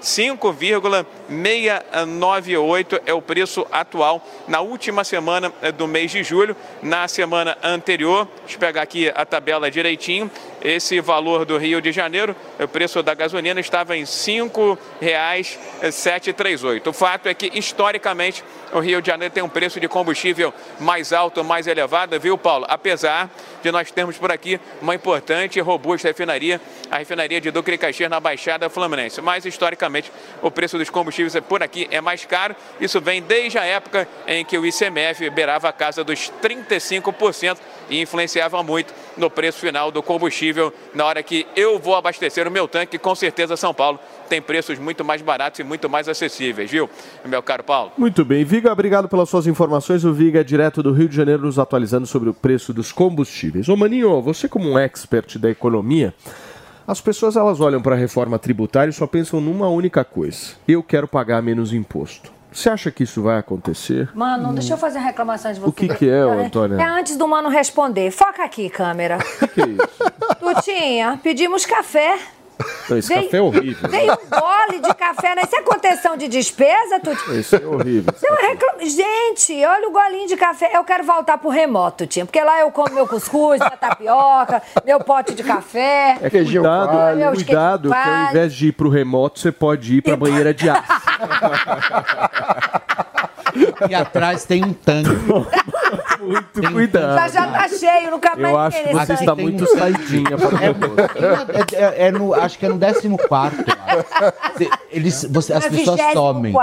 é no Do nada as 20º, pessoas garoto. somem, assim. Eles jogam num tanque de ácido, Mas olha, aquele tanque de aço do 24 a pessoa eu passo batida. desaparece. Engraçado que vai acontecer comigo se eu não tiver. Fica quieto, senão tu vai Eu, vou, eu tô quieto, eu nem vi nada. Eu nem vi nada. vamos voltar pro assunto dos combustíveis. Não, mas o ponto é o seguinte: a reforma tributária pode diminuir o preço dos combustíveis ou não? Não. Não. Para diminuir Então, imposto. para que, que vai servir a reforma Para tributária? Entender. simplificar a forma como o imposto é cobrado. Porque tem dois problemas no imposto. Primeiro é o quanto ele é caro. Segundo é o quanto ele é difícil de entender para poder pagar, o que inclusive dificulta a própria cobrança para a diminuição dos impostos. Porque se as pessoas não têm consciência real de quanto estão pagando de imposto nos produtos, a cobrança do cidadão diminui. Então é fundamental ter transparência. E o ponto é: se a gente quer pagar menos imposto, o que a gente precisa antes disso é conseguir cortar gasto público, porque senão a conta não fecha. E aí um corte de uma alíquota acaba virando inflação, que é a pior forma de cobrar imposto. É como o governo se financia é, tentando enganar o cidadão. Então o fundamental para pagar mais barato em imposto é cortar gasto. E aí eu posso dar um exemplo de um gasto a ser cortado. Por exemplo, a Petrobras está discutindo essa semana a criação do cargo de assessor dos conselheiros do Conselho de Administração da Petrobras com salários que vão de 35 a 90 mil reais. Meu Deus. Na prática, para empregar pessoas que já estão no Ministério de Minas e Energia, naquele famoso jeitinho de aumentar o salário de alguém que está no setor público. Então, esse tipo de coisa com dinheiro do nosso pagamento de imposto é que faz tudo ficar mais Muito caro. bem. Turma, a notícia que acaba de chegar, o ministro do Supremo Tribunal Federal, Alexandre de Moraes, mandou a Polícia Federal apreender o passaporte, as armas e objetos acima de 10 mil reais da deputada federal Carla Zambelli. Vamos detalhar direitinho para você que nos acompanha. O Alexandre de Moraes determinou a apreensão de armas, munições, computadores, tablets, celulares e outros dispositivos eletrônicos e passaporte de busca e apreensão em carros eventualmente encontrados nos endereços da deputada e nos armários da garagem da casa dela, além de dinheiro e bens, joias, veículos, obras de arte e outros objetos em valores superiores a 10 mil reais. A informação que acaba de chegar e nós estamos trazendo aqui para vocês da programação da Jovem isso. Pan. Era mais fácil mandar aprender ela. Deixou a mulher pelada, né? Carro, obra de arte, pega computador, abre o armário, Nego leva tudo. Gente, era mais fácil prender a mulher. Pega a mulher e prende. Deixa Eu acho que, na realidade, é um Deixar ela processo de pelada. asfixia, né? É um processo de asfixia. que tá É, feito, é, é né? matar na unha o nome disso aí. Pô, a apreensão de passaporte é um recado do não saia do país. Exatamente. Até aí é compreensível. É, pegar computadores, etc., faz parte de busca e apreensão quando você está tentando ampliar a investigação. as joias. Olha, Agora, como- joias, obra de joias. arte, parece um pouco exagerado. Como isso, se isso acontecer verdadeiramente, qual que, que, que crime é esse? Qual é esse crime, por exemplo, quando você chama você Um hacker. um hacker pra- Atentado ao Estado Democrático de Direito. E isso Me dá parece quantos diferente. anos? Se vincula com o golpe em si, né? Mas a invasão em si de Estado. já é um crime, porque você invadir sistemas é, informáticos do Estado é crime. Além disso, falsidade ideológica. Por quê? É. Porque havia a inserção de mandados de soltura e prisão falsos. Então isso é falsidade E ideológica. dá quanto também. tempo de cana? Aí eu tenho que Aí é uma boa pergunta, porque são vários os crimes, entendeu, Mas Fê? tem Vai o, ter que dar daqui uma a pouco o Moro vai entrar, a gente podia perguntar pra ele. É, é. O Moro vai querer Não, falar e sobre outra isso. coisa, se você constitui isso como uma trama que envolve outras pessoas, ainda tem formação de quadrilha. É, formação de quadrilha. Formação de quadrilha. Ou seja, formação de quadrilha, falsidade ideológica, atentado ao Estado Democrático de Direito, golpe, Invasão tentativa de golpe de Estado, invasão é, de privacidade, certo? Tem uma série aí de Fora o processo do, do- do- do- da arma, do tiro. Do... É, Não, esse aí é Exato, um outro, não é. estamos nem falando desse. Esse aí é um Isso outro, tudo, outro claro. que vai ser julgado, inclusive, esse mês no Supremo Tribunal Federal. Isso tudo se for confirmado com o prosseguimento das investigações. Agora, eu quero entender a joia. Eu não entendi a joia e as obras de arte. Será que tem algum tipo de vinculação de transação financeira em a gente relação não a tem isso? informação. Eu acho que faz parte do processo de asfixia, que nem mesmo você disse. Eu acho tira tudo, realmente. Vamos, vamos investigar os quadros, vamos ver o que, que tem dentro das molduras, né? É, Mas vamos- acho que nem isso, é pessoas que investem dinheiro em obra de arte e tal, e aí pra ver se. Não, eu acho que eh, só pode ser algum tipo de link em relação a financiamento, entendeu? É, que É parece isso. algo do é tipo É. tirar meios de fugir, Isso. então vai tirar o dinheiro para que ela não tenha como, como fugir, deixar até 10 mil reais. Né? Porque na realidade, é, objetos superiores a 10 mil reais. Superiores a Todos. 10 mil Ah, reais. é para não vender. então. Por exemplo, o É a guarda-roupa da venda Antônia para uma inteiro é da possível Shein. fuga. Poderia ficar. As roupas se da. da- bater na minha porta, eles vão é me fazer doação. Coisa, Não adianta nada, tudo que a Antônia tem é da Shein. Se acontecesse alguma coisa com ela, por exemplo, com as roupas, esse casaco, É, tudo, exato. ela compra tudo. Mas tem Não marca valer. própria. Nada mais do que 10 mil reais, tranquilamente. Aqui, gente. Turma, vamos para entrevista Achei. exclusiva agora aqui no Morning com o senador Sérgio Moro, que gentilmente aceitou nosso convite aqui. A gente, obviamente, quer saber a versão dele sobre a possibilidade do PCC ainda continuar com aquela história de olho na rotina dele, na família dele. Senador, muito obrigado. Tudo bem com o senhor? Tudo bem, Paulo? Um prazer estar falando com vocês. Um grande abraço aí para todos os, não sei se é telespectadores, mas porque hoje é tudo. Aqui é tudo. né? Tudo que você pode imaginar. TV, rádio, YouTube. Internauta, multiespectadores. tudo. É isso aí. Mas obrigado pelo convite, um prazer estar falando aqui no Morning Show, na Jovem Pan. Olha, é- esse plano ele foi descoberto lá em, em janeiro, foi investigado pela, pela Polícia Federal, com auxílio do Ministério Público do Estado de São Paulo, e a quadrilha, o grupo que estava encarregado foi desmantelado, eles estão denunciados, é, é, mas permanece, infelizmente, essa ameaça, né? No, e volta e meia aparecem novas descobertas, inclusive é possível que surjam fatos novos relacionados a isso. É uma retaliação do crime organizado e, e nós temos que ter uma preocupação no Brasil com a fragilidade da segurança pública, que nunca foi assim muito grande coisa.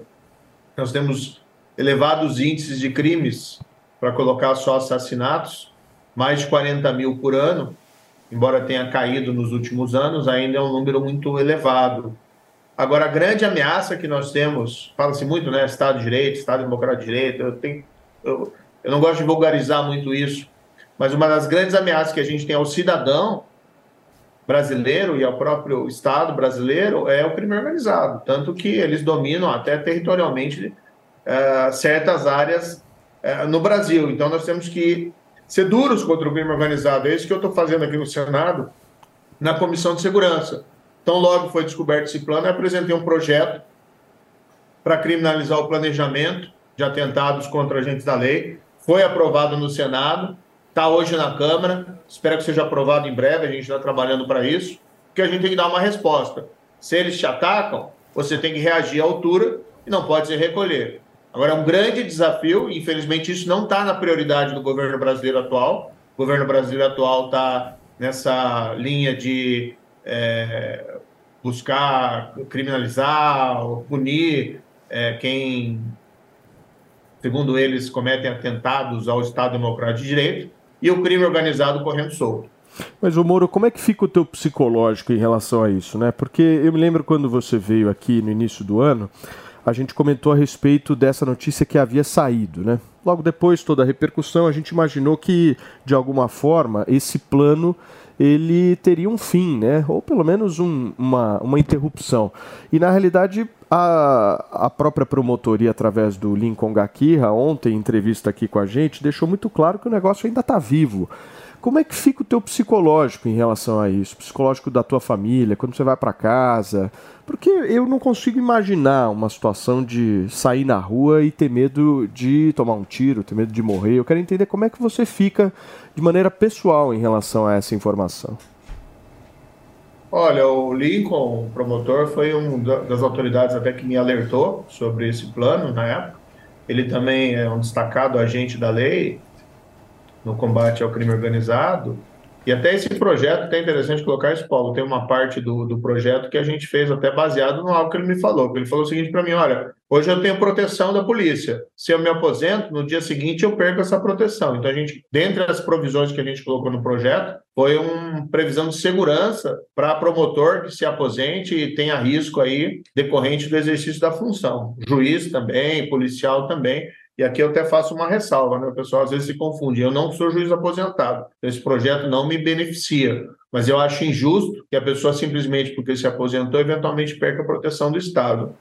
Olha, Paulo, eu, eu infelizmente fui juiz crime... Infelizmente não, eu tenho um grande orgulho aí, mas eu sou juiz, fui juiz 22 anos, tive casos de PIS, tive casos contra o Fernando de Beiramar, tive casos contra cartel de Ruares aqui no Brasil, lavando dinheiro é, como ministro da Justiça, a gente foi para cima do crime organizado. O pessoal tenta minimizar, fala, ah, não fez nada. Não, a gente foi o governo mais rigoroso ali, o Ministério da Justiça mais rigoroso em cima do crime organizado. Tanto que a gente sofre essas consequências. Isso é chato, isso abala. Né? É, tem a questão, principalmente familiar, que é a grande e maior preocupação. Agora, o que, que a gente pode fazer? Se recolher, né? ficar se lamentando? Eu acho que não. A gente tem que tem que reagir, entendeu? À altura. E veja, eu sou um senador da República. É, é muito grave, a meu ver, que o crime organizado se sinta à vontade para ameaçar um senador da República. E a gente vê um contexto que é engraçado, né? Então, toda uma celeuma lá, não querendo, né? Toda uma celeuma em relação a incidentes, às vezes até menores, enquanto que a gente tem aqui um senador, e a minha esposa também, deputada federal, ameaçada pelo crime organizado, e parece isso uma coisa um, um tanto quanto banal né, nesse país. É, parece que ninguém liga muito, né, embora a gente tá, tenha tido o apoio da polícia, o apoio do Ministério Público, mas acho que a gravidade do fato não tem merecido, salvo raras exceções, a atenção da imprensa como deveria. E não falo isso por mim, vitimizar, nem coisa parecida, mas é uma, um, um sinal de quão perigoso está o crime organizado no país. Muito bem. Mano, Senador, bom dia, obrigado pela entrevista. Eu queria perguntá-lo sobre é, a notícia do dia. A gente amanheceu com uma busca e apreensão envolvendo a deputada Carla Zambelli, alguém, um personagem com quem o senhor teve uma troca célebre de mensagens, com aquela resposta do prezada, não estou à venda. É, eu queria saber o que o senhor acha da atuação da, da Carla Zambelli nesses últimos é, momentos da vida nacional e qual a opinião do senhor sobre a possível articulação de um golpe? Porque o, a acusação que se faz contra a deputada Zambelli é muito grave de ter supostamente invadido com um hacker, inclusive o hacker da Vaza Jato. Eu, eu queria ouvir o senhor sobre isso. Só fazer um rápido break, senador, para quem nos acompanha pelo rádio, são 11 horas e 14 minutos. With everything you have on your plate, earning your degree online seems impossible. But at Grand Canyon University, we specialize in helping you fit a master's degree in business into your busy day. Your graduation team, led by your own GCU counselor, provides you with the personal support you need to succeed. Achieve your goals with a plan and team behind you. Find your purpose at Grand Canyon University. Visit gcu.edu.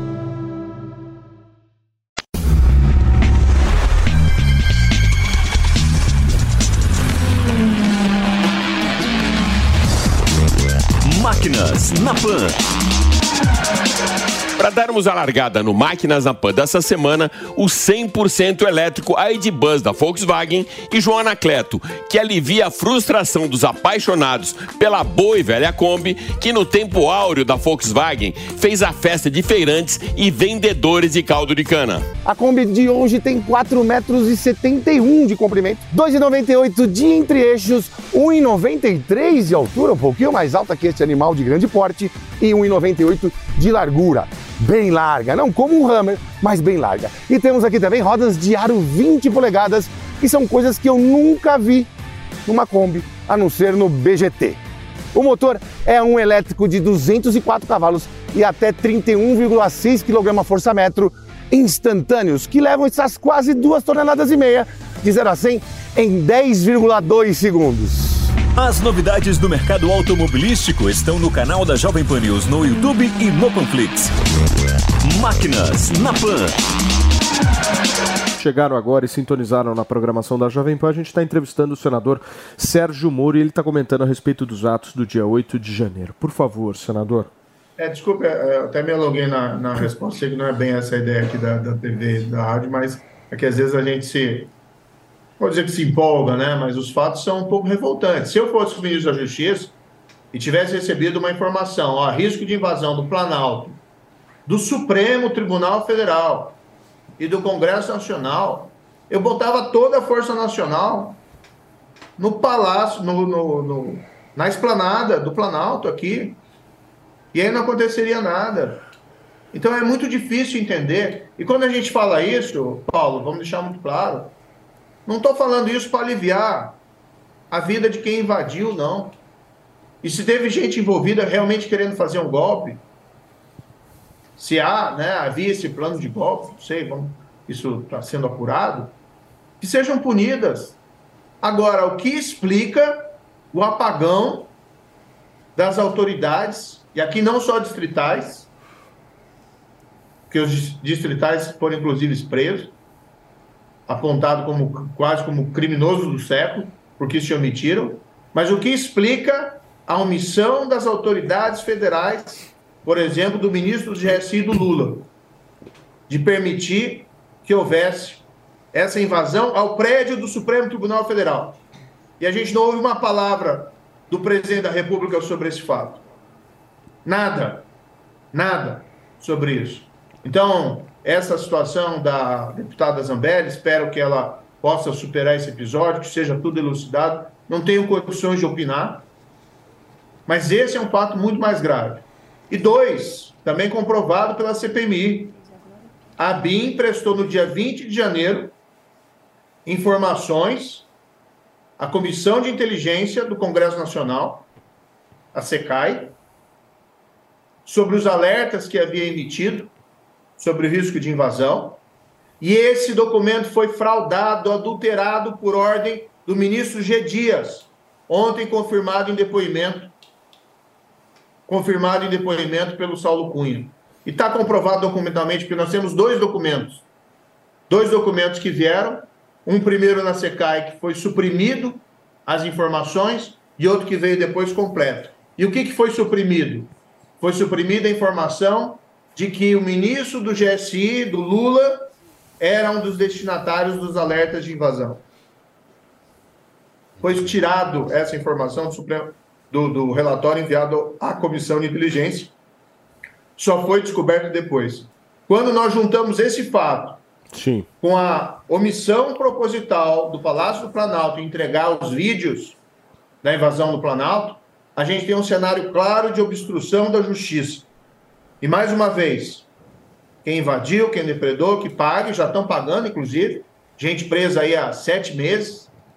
Tá?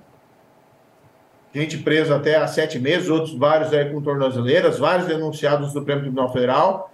É, comandante coronel do Distrito Federal preso né, há sete meses sem aí ter denúncia. Agora, e o ministro do GSI, do Lula, que recebeu Sim. as informações e não fez nada. O Moro. Quando havia 200 homens de pronto emprego Sim. do Batalhão do Planalto. E o Exército já disse isso. O Exército também prestou informações do CPMI e abriu o inquérito militar e disse o seguinte: literalmente foi divulgado esses dias pela imprensa. O Moro, O senador. Palácio do Planalto se omitiu. Sim. A Antônia tem uma perguntinha para fazer para o senhor agora. Por favor, Antônia. Bom dia, senador. Obrigado por estar aqui com a gente. É, você foi ministro da Justiça, né? Recentemente o Dino é, criticou o Tarcísio, apesar de que a, a, penso que ele tenha voltado atrás com a fala dele ontem ou hoje. Mas o ministro dos Direitos Humanos também, ah, criticando a ação do governo de São Paulo, do, do Derrite, do secretário de Segurança, em relação ao confronto lá no Guarujá. Eu quero saber a sua opinião a respeito dessa situação. Antônia, é uma importante pergunta. Eu não tenho os detalhes do que aconteceu no Guarujá, conheço apenas pela imprensa. Então, todo, todo incidente que tem uma morte de um civil, ou seja, uma morte de um policial, tem que ser apurado, tem que ser investigado. Agora, o que a gente não pode fazer é como veio o governo federal em de pronto sugerir que teria havido ali uma chacina, teria havido um massacre, ou que eh, tem que ser apurado, tem que ser investigado. né? O crime organizado tem um poder de fogo imenso. né? Muitas vezes recebe os policiais aí com fuzis, com metralhadores, então tem que ser tudo apurado. Nesse mesmo, faz duas semanas, teve um incidente na Bahia, que é governada pelo PT, que teve, salvo engano, aqui 15 mortes, e ninguém falou nada no Ministério da Justiça. Quando morreu o policial em São Paulo, ninguém falou nada do Ministério da Justiça, ninguém falou nada do Ministério dos Direitos Humanos. Então, assim, eu não, não posso opinar sobre o episódio em São Paulo antes de ter uma investigação e se apurar as circunstâncias desses fatos. Agora, é lamentável ver o uso político. E a gente está vendo aqui um desmonte, Antônia, da segurança pública no país. O governo federal ele tem um discurso, que é o próprio discurso do PT, que levou a esse desastre da segurança pública. Quando o Lula assumiu o primeiro governo, eram 50 e 52 mil assassinatos por ano e terminou em 2017 com 65 mil assassinatos por ano. Foi um desastre completo. Não, esse, esse Pronace, que é o carro-chefe do Ministério da Justiça, é uma Senador, fraude, é uma farsa. Me É um permita, em senador, me desculpe, me permita interrompê-lo, porque nesse momento a deputada federal Carla Zambelli está promovendo uma coletiva de imprensa e a gente vai acompanhar ao vivo aqui na programação da Jovem Pan para verificar a versão dela a respeito dessa operação. bastante conhecimento dessa área, mas que eu não sabia a- a- como ele estava naquele momento, em que, em que espectro ideológico ele estaria naquele momento. Eu fiz assim que não para o Valdemar, por trás, para ele não contratar. Ele, ele ofereceu o serviço de participar de uma espécie de auditoria das urnas eletrônicas durante a- o primeiro e segundo turnos. Então, depois disso, como é sabido de vocês, ele foi conhecer o presidente Bolsonaro, porque disse ele que teria muitas informações sobre tecnologia. A conversa foi privada, mas a, a pergunta que, que, que o presidente fez foi se as urnas eram confiáveis. E ele respondeu que nenhum sistema tecnológico é confiável. A partir dali, não houve mais qualquer contato com o presidente Bolsonaro. É mentira o que disseram a respeito da, do telefone, que eu teria colocado um chip novo etc. É, nunca fiz isso, nunca liguei para o presidente Bolsonaro para falar sobre qualquer tipo de assunto relacionado a isso. Então, a impressão que eu tenho é que estão tentando envolver o presidente através de mim, pelo fato de eu ser bastante ligado ao presidente. E isso não vai acontecer porque não existe, primeiro, nenhuma, absolutamente nenhuma prova e nada que tenha sido feito a pedido do presidente em qualquer coisa. A única coisa que existe é que depois de tudo isso, depois de tudo isso que aconteceu e após as eleições, inclusive há um pagamento de 3 mil reais de um, hoje é funcionário meu, mas na época era só prestador de serviço, no mês de novembro. Então, como é que eu poderia ter pedido uma fraude das eleições no mês de novembro depois de já ter acontecido? Então, ah, os fatos já provam que as coisas não batem. O que eu tinha contratado, o que, que eu tinha subcontratado através dele, foi o pedido de uma ligação das redes sociais minhas com o meu site. E que ele próprio já falou algumas vezes na imprensa que ele não conseguiu terminar, não conseguiu fazer. Então teve aí é, a tentativa de trabalhar com ele, mas infelizmente não deu certo. Ele me parecia uma boa pessoa, arrependido do que tinha feito no passado, mas nada além disso.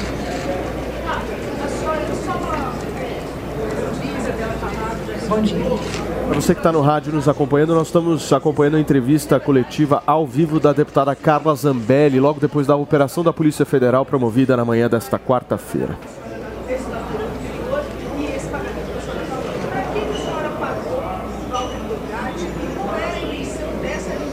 Está questionando a deputada, nós não conseguimos ouvir a pergunta. Ele, e ela vai ele queria responder. conhecer o presidente e o presidente queria, quando eu disse que ele se dizia um esperto em tudo que era relacionado à questão tecnologia, o presidente Bolsonaro quis perguntar para ele se as urnas eram confiáveis, ele disse que não. Foi essa a resposta. É, absolutamente não. Absolutamente não. Qualquer coisa a respeito de urna eletrônica, de eleição e etc. não teve. Tanto é que os pagamentos são de novembro. Né? E eu não fraudaria eleições, as eleições para o Lula ganhar. E nem seria tão barato assim. Então, os pagamentos que, que houve foram sempre relacionados ao site, para ele fazer melhorias no site, fazer firewall no site e ligar as minhas redes sociais ao site, que ele próprio disse para vocês, todos jornalistas, está na imprensa, é fácil achar, de que ele não conseguiu realizar essa tarefa, por isso os, os pagamentos não foram. Inclusive, eu deve- deveria, deveria ter tido até a devolução, porque ele não conseguiu fazer. Mas eu não pedi a devolução porque ele realmente estava passando por momentos difíceis e, como você vê, são baixos valores 3 mil reais. Eu não, não existe relação entre esse tipo de valor e o que se diz que, que eu tenha feito. Então, Que ocorreu após os pagamentos. Também não tenho qualquer tipo de relação. Eu pagaria 3 mil reais para poder me arriscar dessa forma, para fazer uma brincadeira de mau gosto? Porque essa questão do CNJ foi só uma brincadeira de mau gosto. Eu sou uma deputada séria, eu sei do que é certo e do que é errado, e eu acho que eu não participaria de uma piada de mau gosto com Alexandre de Moraes. É, Eu sei o que pode acontecer com um deputado que brinca com ministros do Supremo Tribunal Federal, haja visto o nosso amigo Daniel Silveira, que está preso em Bangu. Então, eu não faria isso com a minha segurança, com meu filho, com a minha mãe, com meu pai, com meu marido, não faria esse tipo de coisa. É, eu tenho certeza que eu me coloquei à disposição, vou prestar inclusive depoimento na segunda-feira, seria amanhã, mas amanhã eu tenho uma viagem, pedi para que fosse segunda-feira. E tenho certeza que ao final das investigações a minha inocência vai ser provada e eu estou muito tranquila em relação a isso. Muito obrigada. Muito bem, gente. Nós acompanhamos então a coletiva nesse exato momento da deputada federal Carla Zambelli. A gente estava num papo aqui numa entrevista com o senador Sérgio Moro. Senador, só para a gente finalizar esse, esse assunto Carla Zambelli, ela então oficializa que ela contratou o hacker da Vaza Jato. O senhor ficou muito conhecido por pilotar a Operação Lava Jato, por ser o juiz da Operação Lava Jato. E aí a deputada federal é, que se elegeu baseada na Operação Lava Jato, contrata o hacker que contribuiu para a destruição da Operação Lava Jato, diz que contratou o hacker apenas para fazer um link das suas redes sociais com o site, ou seja, eu me questiono, há necessidade de se contratar um hacker para fazer um link das redes sociais próprias com o site da parlamentar? Para mim não faz muito sentido. Eu queria te ouvir em relação a isso depois de todas essas falas da deputada. Eu não conheço os detalhes do caso, viu, Paulo, para dar uma opinião a respeito. O hacker é um bandido, né, um estelionatário, então esse sujeito não vale nada. Mas a, não sei das intenções da deputada Zambelli, como eu disse, espero que os fatos sejam todos esclarecidos e que ela possa é, resolver essa, esse, essa pendência ali na justiça e a gente possa olhar para frente. Eu acho que o país precisa de uma certa pacificação. É, existe uma série de discussões importantes, tem a reforma tributária agora no Senado, a gente estava falando sobre segurança pública. Eu fazia aqui umas críticas ao governo, talvez até me cedi um pouquinho, é, mas é, nós temos uma preocupação com a segurança pública e com o avanço da criminalidade organizada. Então, a gente está apresentando projetos propositivos. Eu mencionei aqui do planejamento, dos ataques, da criminalização. Eu apresentei também um projeto para criminalizar o planejamento de ataques em escola, que nós temos que antecipar o momento consumativo dos crimes para poder prevenir esses ataques, apologia a esses crimes nas redes sociais. Especificamente, nós temos que preocupar também em evitar retrocessos nas nossas liberdades, aumento da carga tributária, a gente não pode aceitar, a gente não pode aceitar a CPL das fake news, que implica censura. Então, tem uma série de questões importantes a gente discutir para o país, e eu acho que a gente precisaria de pacificação, sabe? Então, espero, realmente, desejo toda a sorte. Não tenho mais um relacionamento com a, com a, com a deputada, né? Nunca, na verdade, nunca fui muito próximo, mas, assim, não tenho, mantenho um relacionamento agora, mas desejo a ela toda a sorte para poder superar esse episódio. Muito bem, senador, muito obrigado pela sua participação aqui no Morning Show desta quarta-feira. A gente bateu um papo com o senador Sérgio Moro, que inclusive fez aniversário ontem, né, senador? Parabéns, Parabéns Verdade. atrasado, hein? Parabéns. Eu estou esperando o bolinho aqui da, da Jovem Pan, viu? É, a, a Antônia vai te levar, você vai ver. É com canjica. Muito bom o bolo dela. Obrigado, senador Sérgio Moro, participando aqui da programação da Jovem Pan nesta quarta-feira.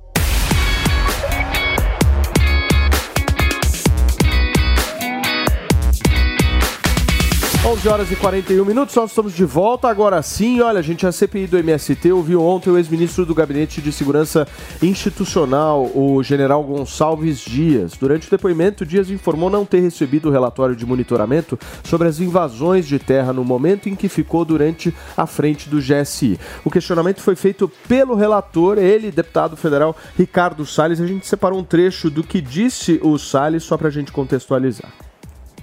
O senhor tratou desse assunto, não é opinião, o senhor tratou desse assunto, invasão de propriedade no Brasil, com o presidente Lula e demais ministros, ou não? É sim ou não?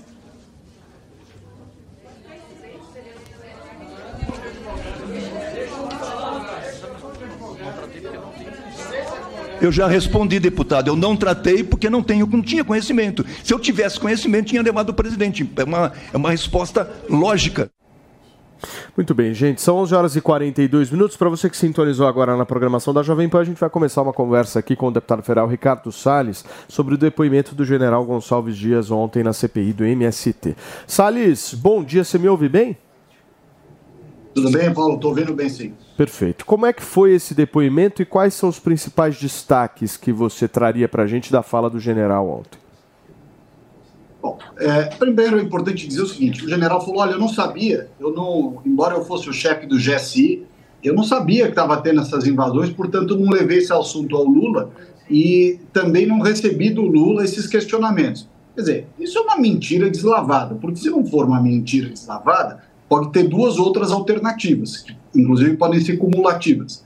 Ou a, além de ser uma mentira deslavada, demonstra um governo totalmente alienado da realidade, ou um governo que é, não se importa com as invasões de propriedade no Brasil. Quer dizer, um país que tem como principal pilar da economia o agronegócio e os vândalos, os criminosos invadindo propriedade Brasil afora, torto e a direito, durante os três primeiros meses que o cara era o chefe do GSI da BIM e ninguém comentou o assunto, quer dizer, não foi um assunto minimamente relevante para ser comentado entre o chefe do GSI e o presidente da República, então é óbvio que ele está mentindo, é evidente que ele está mentindo. O que pode ser o seguinte: ou ele não, não fez, não tomou as providências que tinha que tomar, eu acredito que é o mais provável, ou, ou o Lula mandou não tomar providência nenhuma, porque, ao contrário dessa narrativa que eles tentam criar, o governo apoia as invasões, sim. Apoia o MST, sim. E faz de conta que não apoia para tentar não perder apoio da classe média. Mas, mas, é fato que eles apoiam, tanto que o João Pedro Stedley foi com o Lula para a China. Então, o cara levou o líder do MST na comitiva oficial. Né? Então, o G. Dias mentiu deslavadamente. E ainda por cima, foi é, querer arguir, querer falar que olha, eu sou um militar que não tenho ideologia, só me preocupa, nós, nós somos órgãos de Estado e a gente só se preocupa com a honra, com a ética. Eu falei, mas pera um pouquinho, o senhor colou na prova para se formar na Academia Militar das Agulhas Negras, foi, foi preso, né? o, o G. Dias foi preso porque colou na prova da Academia Militar das Agulhas Negras. Como é que vem falar de ética, que não, porque a minha formação é ética de 44 anos, o cara foi preso ela foi preso porque colou na prova. Foi preso porque colou na prova. Quer dizer, não tem cabimento o negócio. O Salles, e a gente viu ontem mais um episódio aí do seu relacionamento com a Sâmia, a Sâmia Bonfim, se eu não estou enganado, né? Vocês estão indo bem, vocês dois, na CPI, né? Parece que é um... O que, que você acha, Antônia? Cada dia é um capítulo novo dessa Ai, relação. Deus do céu, Deus do céu. Você gosta, né, Antoninha? Eu, eu Antônia, só assim, fico do lado da treta. Você... como, como é que foi ontem? O que, que rolou ontem com a Sâmia de novo? Ah, essa Dudu Burger aí é chata pra cacete. Fica lá atrapalhando, depois se vitimiza. Fica dizendo, ah, fala os maiores absurdos, interrompe todo mundo, ofende as pessoas. Aí depois, quando alguém responde, ela, estou sendo perseguida, é uma, é uma, é uma discriminação de gênero. Não tem nada de discriminação de gênero. Ela é que é mal educada, não tem postura, né? provoca todo mundo, não tem a menor condição daquilo que ela faz ser considerado uma, uma postura é, compatível com um deputado federal, e depois ela fica se vitimizando. É uma chata do cacete. Salles com, com Você gosta escova, do- Com escova. Eu Com é escova? Escova, é, assim? não é porque o cabelo dele é mais enroladinho, não é? Eu sei Passei o Ervic, passei o Ervic. Fala, Tá Antônia. todo mundo ganhando comissão desse Ervic, não é possível. Ô, ô, ô, deputado, aí você. é, ele, o, o G Dias não foi pro 8 de janeiro, mas aí foi pro MST, e aí você fala, ele tá mentindo, claramente mentindo. É CPI de manhã, de tarde, de noite, na madrugada, no almoço, na janta, e aí um derrame de dinheiro e o país não caminha, e aí é uma oposição que às vezes peca muito, né? É uma oposição, ao meu ver, despreparado. Claro que eu não estou generalizando, mas tá, o cara, suponhamos, o cara tá mentindo. É, e aí ele nega tudo. E como é que acaba isso? No fim do dia, qual é a conclusão que se chega? Você é meio confusa, né, Antônia? Não, eu não sou, não, eu não sou confusa, é essa confusão aí, entendeu? Aí vem a Samia Bonfim, aí bagunça o coreto, bagunça o plantão, zoa, zoa o plantão. E aí no fim do dia, a pergunta é, o que, é, no fim do dia, quando bota na- na- na- no papel, a gente caminhou quanto? Quantos passos? É só pra saber, eu só tô a favor do Brasil, quero que o Brasil caminhe. Quero saber onde que a gente vai parar com isso. Olha, veja só, a oposição, obviamente que primeiro a oposição não é aquele número de pessoas que foi aventado lá atrás, né? Ah, o- a- a- os conservadores têm, du- têm maioria na Câmara. Não é verdade. Nós temos uma base sólida de mais ou menos uns 100, cento e poucos deputados que fazem um bom trabalho, cada um no seu estilo e cada um no seu campo de atuação. Agora, é, o governo tem dado margem para muitos questionamentos, é por isso que tem CPI. E, por outro lado, temas importantes, nós, alguns temas importantes, nós conseguimos barrar. Barramos a CPI das fake news, derrubamos o decreto que destruía o marco legal do saneamento, estamos discutindo firmemente o decreto eh, de, que te autoriza a ter a legítima defesa, que é o do, contra o desarmamento. Então, enfim, há coisas que a oposição está conseguindo fazer. Agora, tem outras que a gente não consegue fazer, como foi esse, esse rolo compressor eh, da reforma tributária, que contou com o apoio de alguns políticos que se dizem de direita, mas foram lá fazer o que o governo queria, só para sair dessa foto dizendo: olha só como eu sou estadista, eu consegui aprovar a reforma tributária. A sociedade vai se ferrar com essa reforma tributária, vai aumentar os impostos da área de serviços, vai aumentar o imposto do setor de agro, vai complicar uma série de aspectos, enfim, não, esse não é tema do nosso debate aqui hoje. Então, só para te responder, Antônio, que dentro da possibilidade de uma oposição que é minoria, mas que consegue fazer, não obstante seja minoria, consegue fazer eh, uma resistência a esse governo eh, ditatorial aí, eh, corrupto e tudo mais do, do, do PT, até que está indo bem. Podia ser melhor em algumas coisas? Podia. Mas nada é perfeito. Né? O ótimo é inimigo do bom. Você aprende isso na política. Você faz o bom, porque se você só quer o ótimo, você não faz nem o bom. Então, com relação à, à CPI do MST especificamente, nós estamos conseguindo demonstrar para a sociedade brasileira que isso é uma grande indústria de invasão de propriedade, de torção, de coação, de roubo, de furto. E quem ganha com isso são os líderes. Tanto os líderes das invasões ganham financeiramente, economicamente, ou seja, ganham dinheiro manipulando esses miseráveis, quanto os líderes políticos ganham um cacife eleitoral, ganham voto, ganham eleição, também manipulando esses miseráveis. Esse é o exemplo da Sâmia Bonfim. Quando nós fomos lá, por isso que ela fica tão nervosa, porque amanhã nós vamos receber o Zé Rainha, que é o protegido dela, e ela é a protegida dele. Nós fomos na invasão lá no Pontal do Paranapanema, onde a Frente Nacional de Luta, que é o grupo do Zé Rainha da- e ligado à Sâmia, eh, tem lá as suas atividades de invasão, destruição de propriedade, chantagem, extorsão. Não é toa que o Zé Rainha estava preso. Não estava preso porque ele, eh, ele, ele leu uma poesia errada. Não, ele estava preso porque ele cometeu uma série de crimes. E quando nós chegamos lá no, no acampamento eh, do, no- da invasão da da fazenda, que esses caras, inclusive, pegaram uma fazenda produtiva e destruíram a fazenda, não tem nada lá hoje, inclusive o galpão, nós mostramos aqui na Jovem Pan, o galpão, que era outrora um lugar de guardar máquinas, implementos agrícolas, sementes e tudo mais, esse galpão foi transformado num centro de doutrinação ideológica, com cartaz do Marx, cartaz do, do Lenin, cartaz do, do, sei lá o que, do Che Guevara, quer dizer, uma barbaridade.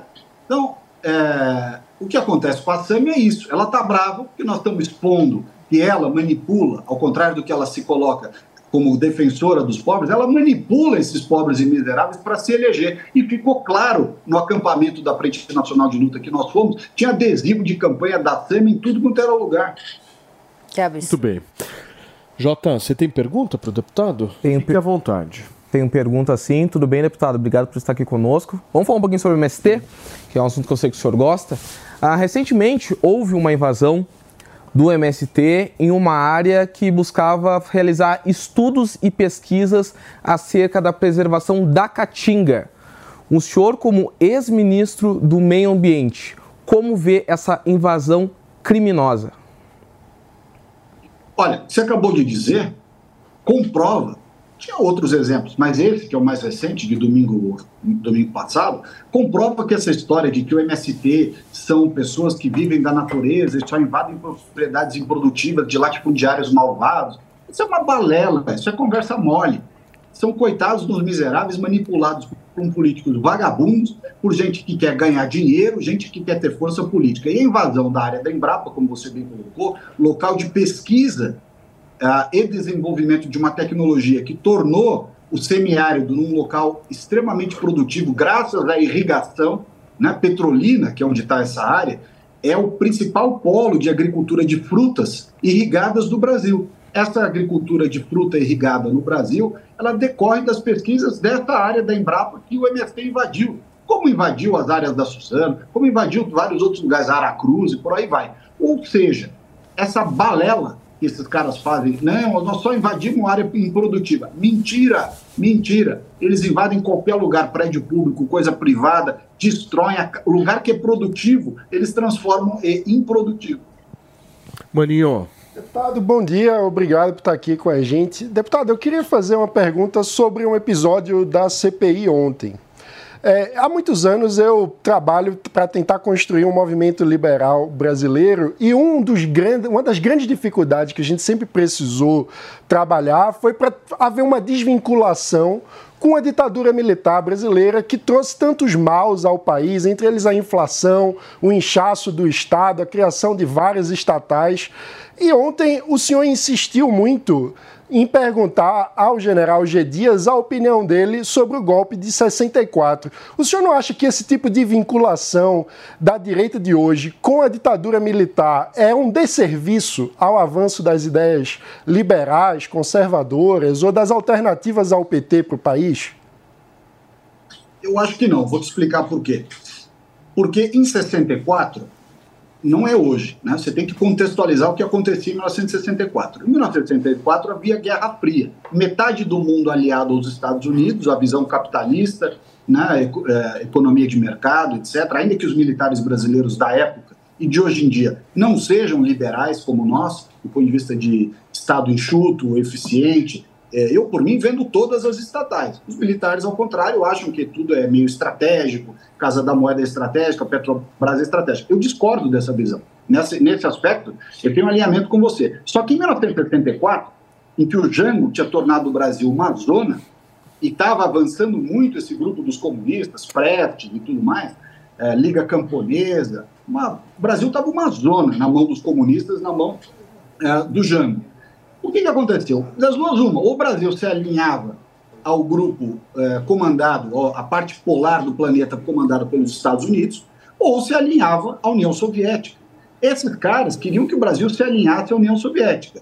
E os militares fizeram com que o Brasil continuasse aliado aos Estados Unidos, a visão capitalista, uma visão uh, mais à direita. Você vai me perguntar, o regime de 64 cometeu abusos? Eu não tenho dúvida que cometeu abusos. E houve abusos de parte a parte né? da mesma forma que houve tortura, assassinato de militares sobre os, os terroristas e os comunistas, também os terroristas e comunistas mataram pessoas de bem e militares. Explodiram o aeroporto, mataram o coitado do Mário Cozel aí na porta do quartel. Não é sobre isso que eu estava dizendo. Eu estava dizendo o seguinte: diante do que aconteceu, é um fato. Você não tem que ficar querendo justificar o fato ou não. É um fato. Em 74, os militares impediram que João Goulart e o pessoal da esquerda, comunistas, Liga Campesina, que é a origem do MST, etc., avançassem no Brasil.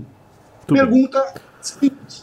Teria sido melhor o Brasil virar o que virou Cuba e Venezuela, ou foi melhor o Brasil se alinhar com os Estados Unidos? Eu não, dúvida, eu não tenho dúvida em dizer que foi melhor o Brasil ter ido para o lado dos Estados Unidos. Para isso foi necessário o movimento de 31 de março de 64. Sim. Eu não estou defendendo o que aconteceu depois, eu estou simplesmente dizendo que os valores contra os quais os comunistas se insurgiram é mais ou menos a discussão que está acontecendo hoje no Brasil. Sim. O MST quer relativizar a propriedade privada, o MST faz doutrinação marxista, faz doutrinação de esquerda, põe foto do Lenin, do Marx, do Che Guevara, exatamente igual ligas que Salles, deixa eu te agradecer, meu caro, pela sua participação aqui no Morning Show desta quarta-feira. A gente vai voltar a acompanhar aí todo o trabalho da CPI. Você vai participar e qualquer novidade acione a gente por aqui. Obrigado, deputado. Valeu. Tchau, Paulo. Valeu. Bombou nas redes. Um grupo de pessoas foi flagrado roubando bolsas de altíssimo valor de uma loja da Gucci na Califórnia, nos Estados Unidos. Felipe Campos. Que absurdo. Pois é, olha só, os invasores saíram correndo com diversos acessórios na mão, pessoal. O registro foi realizado por uma das pessoas que estavam inclusive na loja de grife e dá para ver o exato momento em que os assaltantes correram com várias bolsas de valores altíssimos. Que absurdo. Só que com esses casacos e o capuz não deu para reconhecer absolutamente Olha que absurdo. ninguém. Inclusive eu tive na loja sábado, comprei algumas coisas para mim. Ah, é? Na Não, Bloomingdale? não nessa, não nessa, né? Aqui em São Ah, Paulo. sim, Foi perfeito. sapato, bolsas e cinto. Gente, a Califórnia acabou, viu? Eu tenho uma amiga, eu já, acho que eu já falei no programa. Tá muito perigoso. É, não, ela- elas não descem nem mais pra passear com o cachorro. Pra você ter ideia como é que Porque tá roubam o cachorro? Leva tudo, ela, o cachorro, enfim, tá uma loucura. É, tá bem diferente da barra, né, Antônia? A barra tá segura. É, é, eu não sei, porque eu fico dentro de casa. eu não saio, não arrisco, não. Muito bem. Gente, Luan Santana deu o que falar no final de semana, hein? Qual foi o motivo, Fê? Olha, o cantor, o Luanzinho, né, foi visto ao lado de uma loira misteriosa. Por que que o Luan Era não eu, casa, menino. hein, gente? Ai, que assunto. O Luan, Revelação Como assim, por que que ele não casa? Vão acabar descobrindo que era eu. queria tanto que o Luan casasse, ele já Para. tanto. Eu não sei que agora ele gostava da Jade, aí subiu de balão. Enfim, olha, mas ele vai acertar uma hora com uma moça, se Deus quiser. É misteriosa durante um sonho do artista em Curitiba. A mulher é Débora Moraes, que teria terminado com o agora ex-namorado, que também chamava Luan Deixa essa Arami. Por mensagens dias antes eles terminaram, por ele não ter comprado um vestido de mais de mil reais que ela pediu. Aí ela falou, "Não, terminou." ela falou, você não comprou o vestido de mais de mil? Eu vou namorar a Luan. É, eu acho que ela não vai ganhar. Quanto é também. que era o vestido? Um pouco mais de mil. Ué, isso Ah. Eu resolvo. Espera girar a fatura do mês, o cartão de crédito direitinho. É, deixa JBL vai Arroba bombar. siga o negro no Instagram, manda o vestido Ô, lá. Fê, vamos falar um pouquinho de cookies. Vamos falar de Dudu Camargo.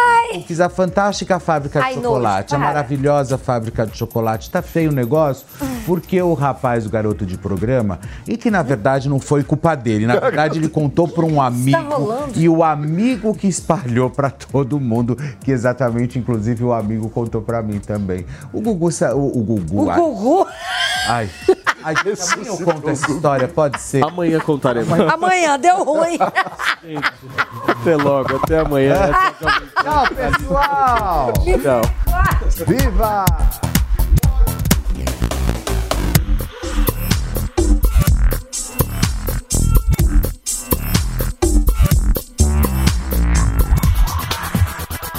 A opinião dos nossos comentaristas não reflete necessariamente a opinião do Grupo Jovem Pan de Comunicação. Realização Jovem Pan News.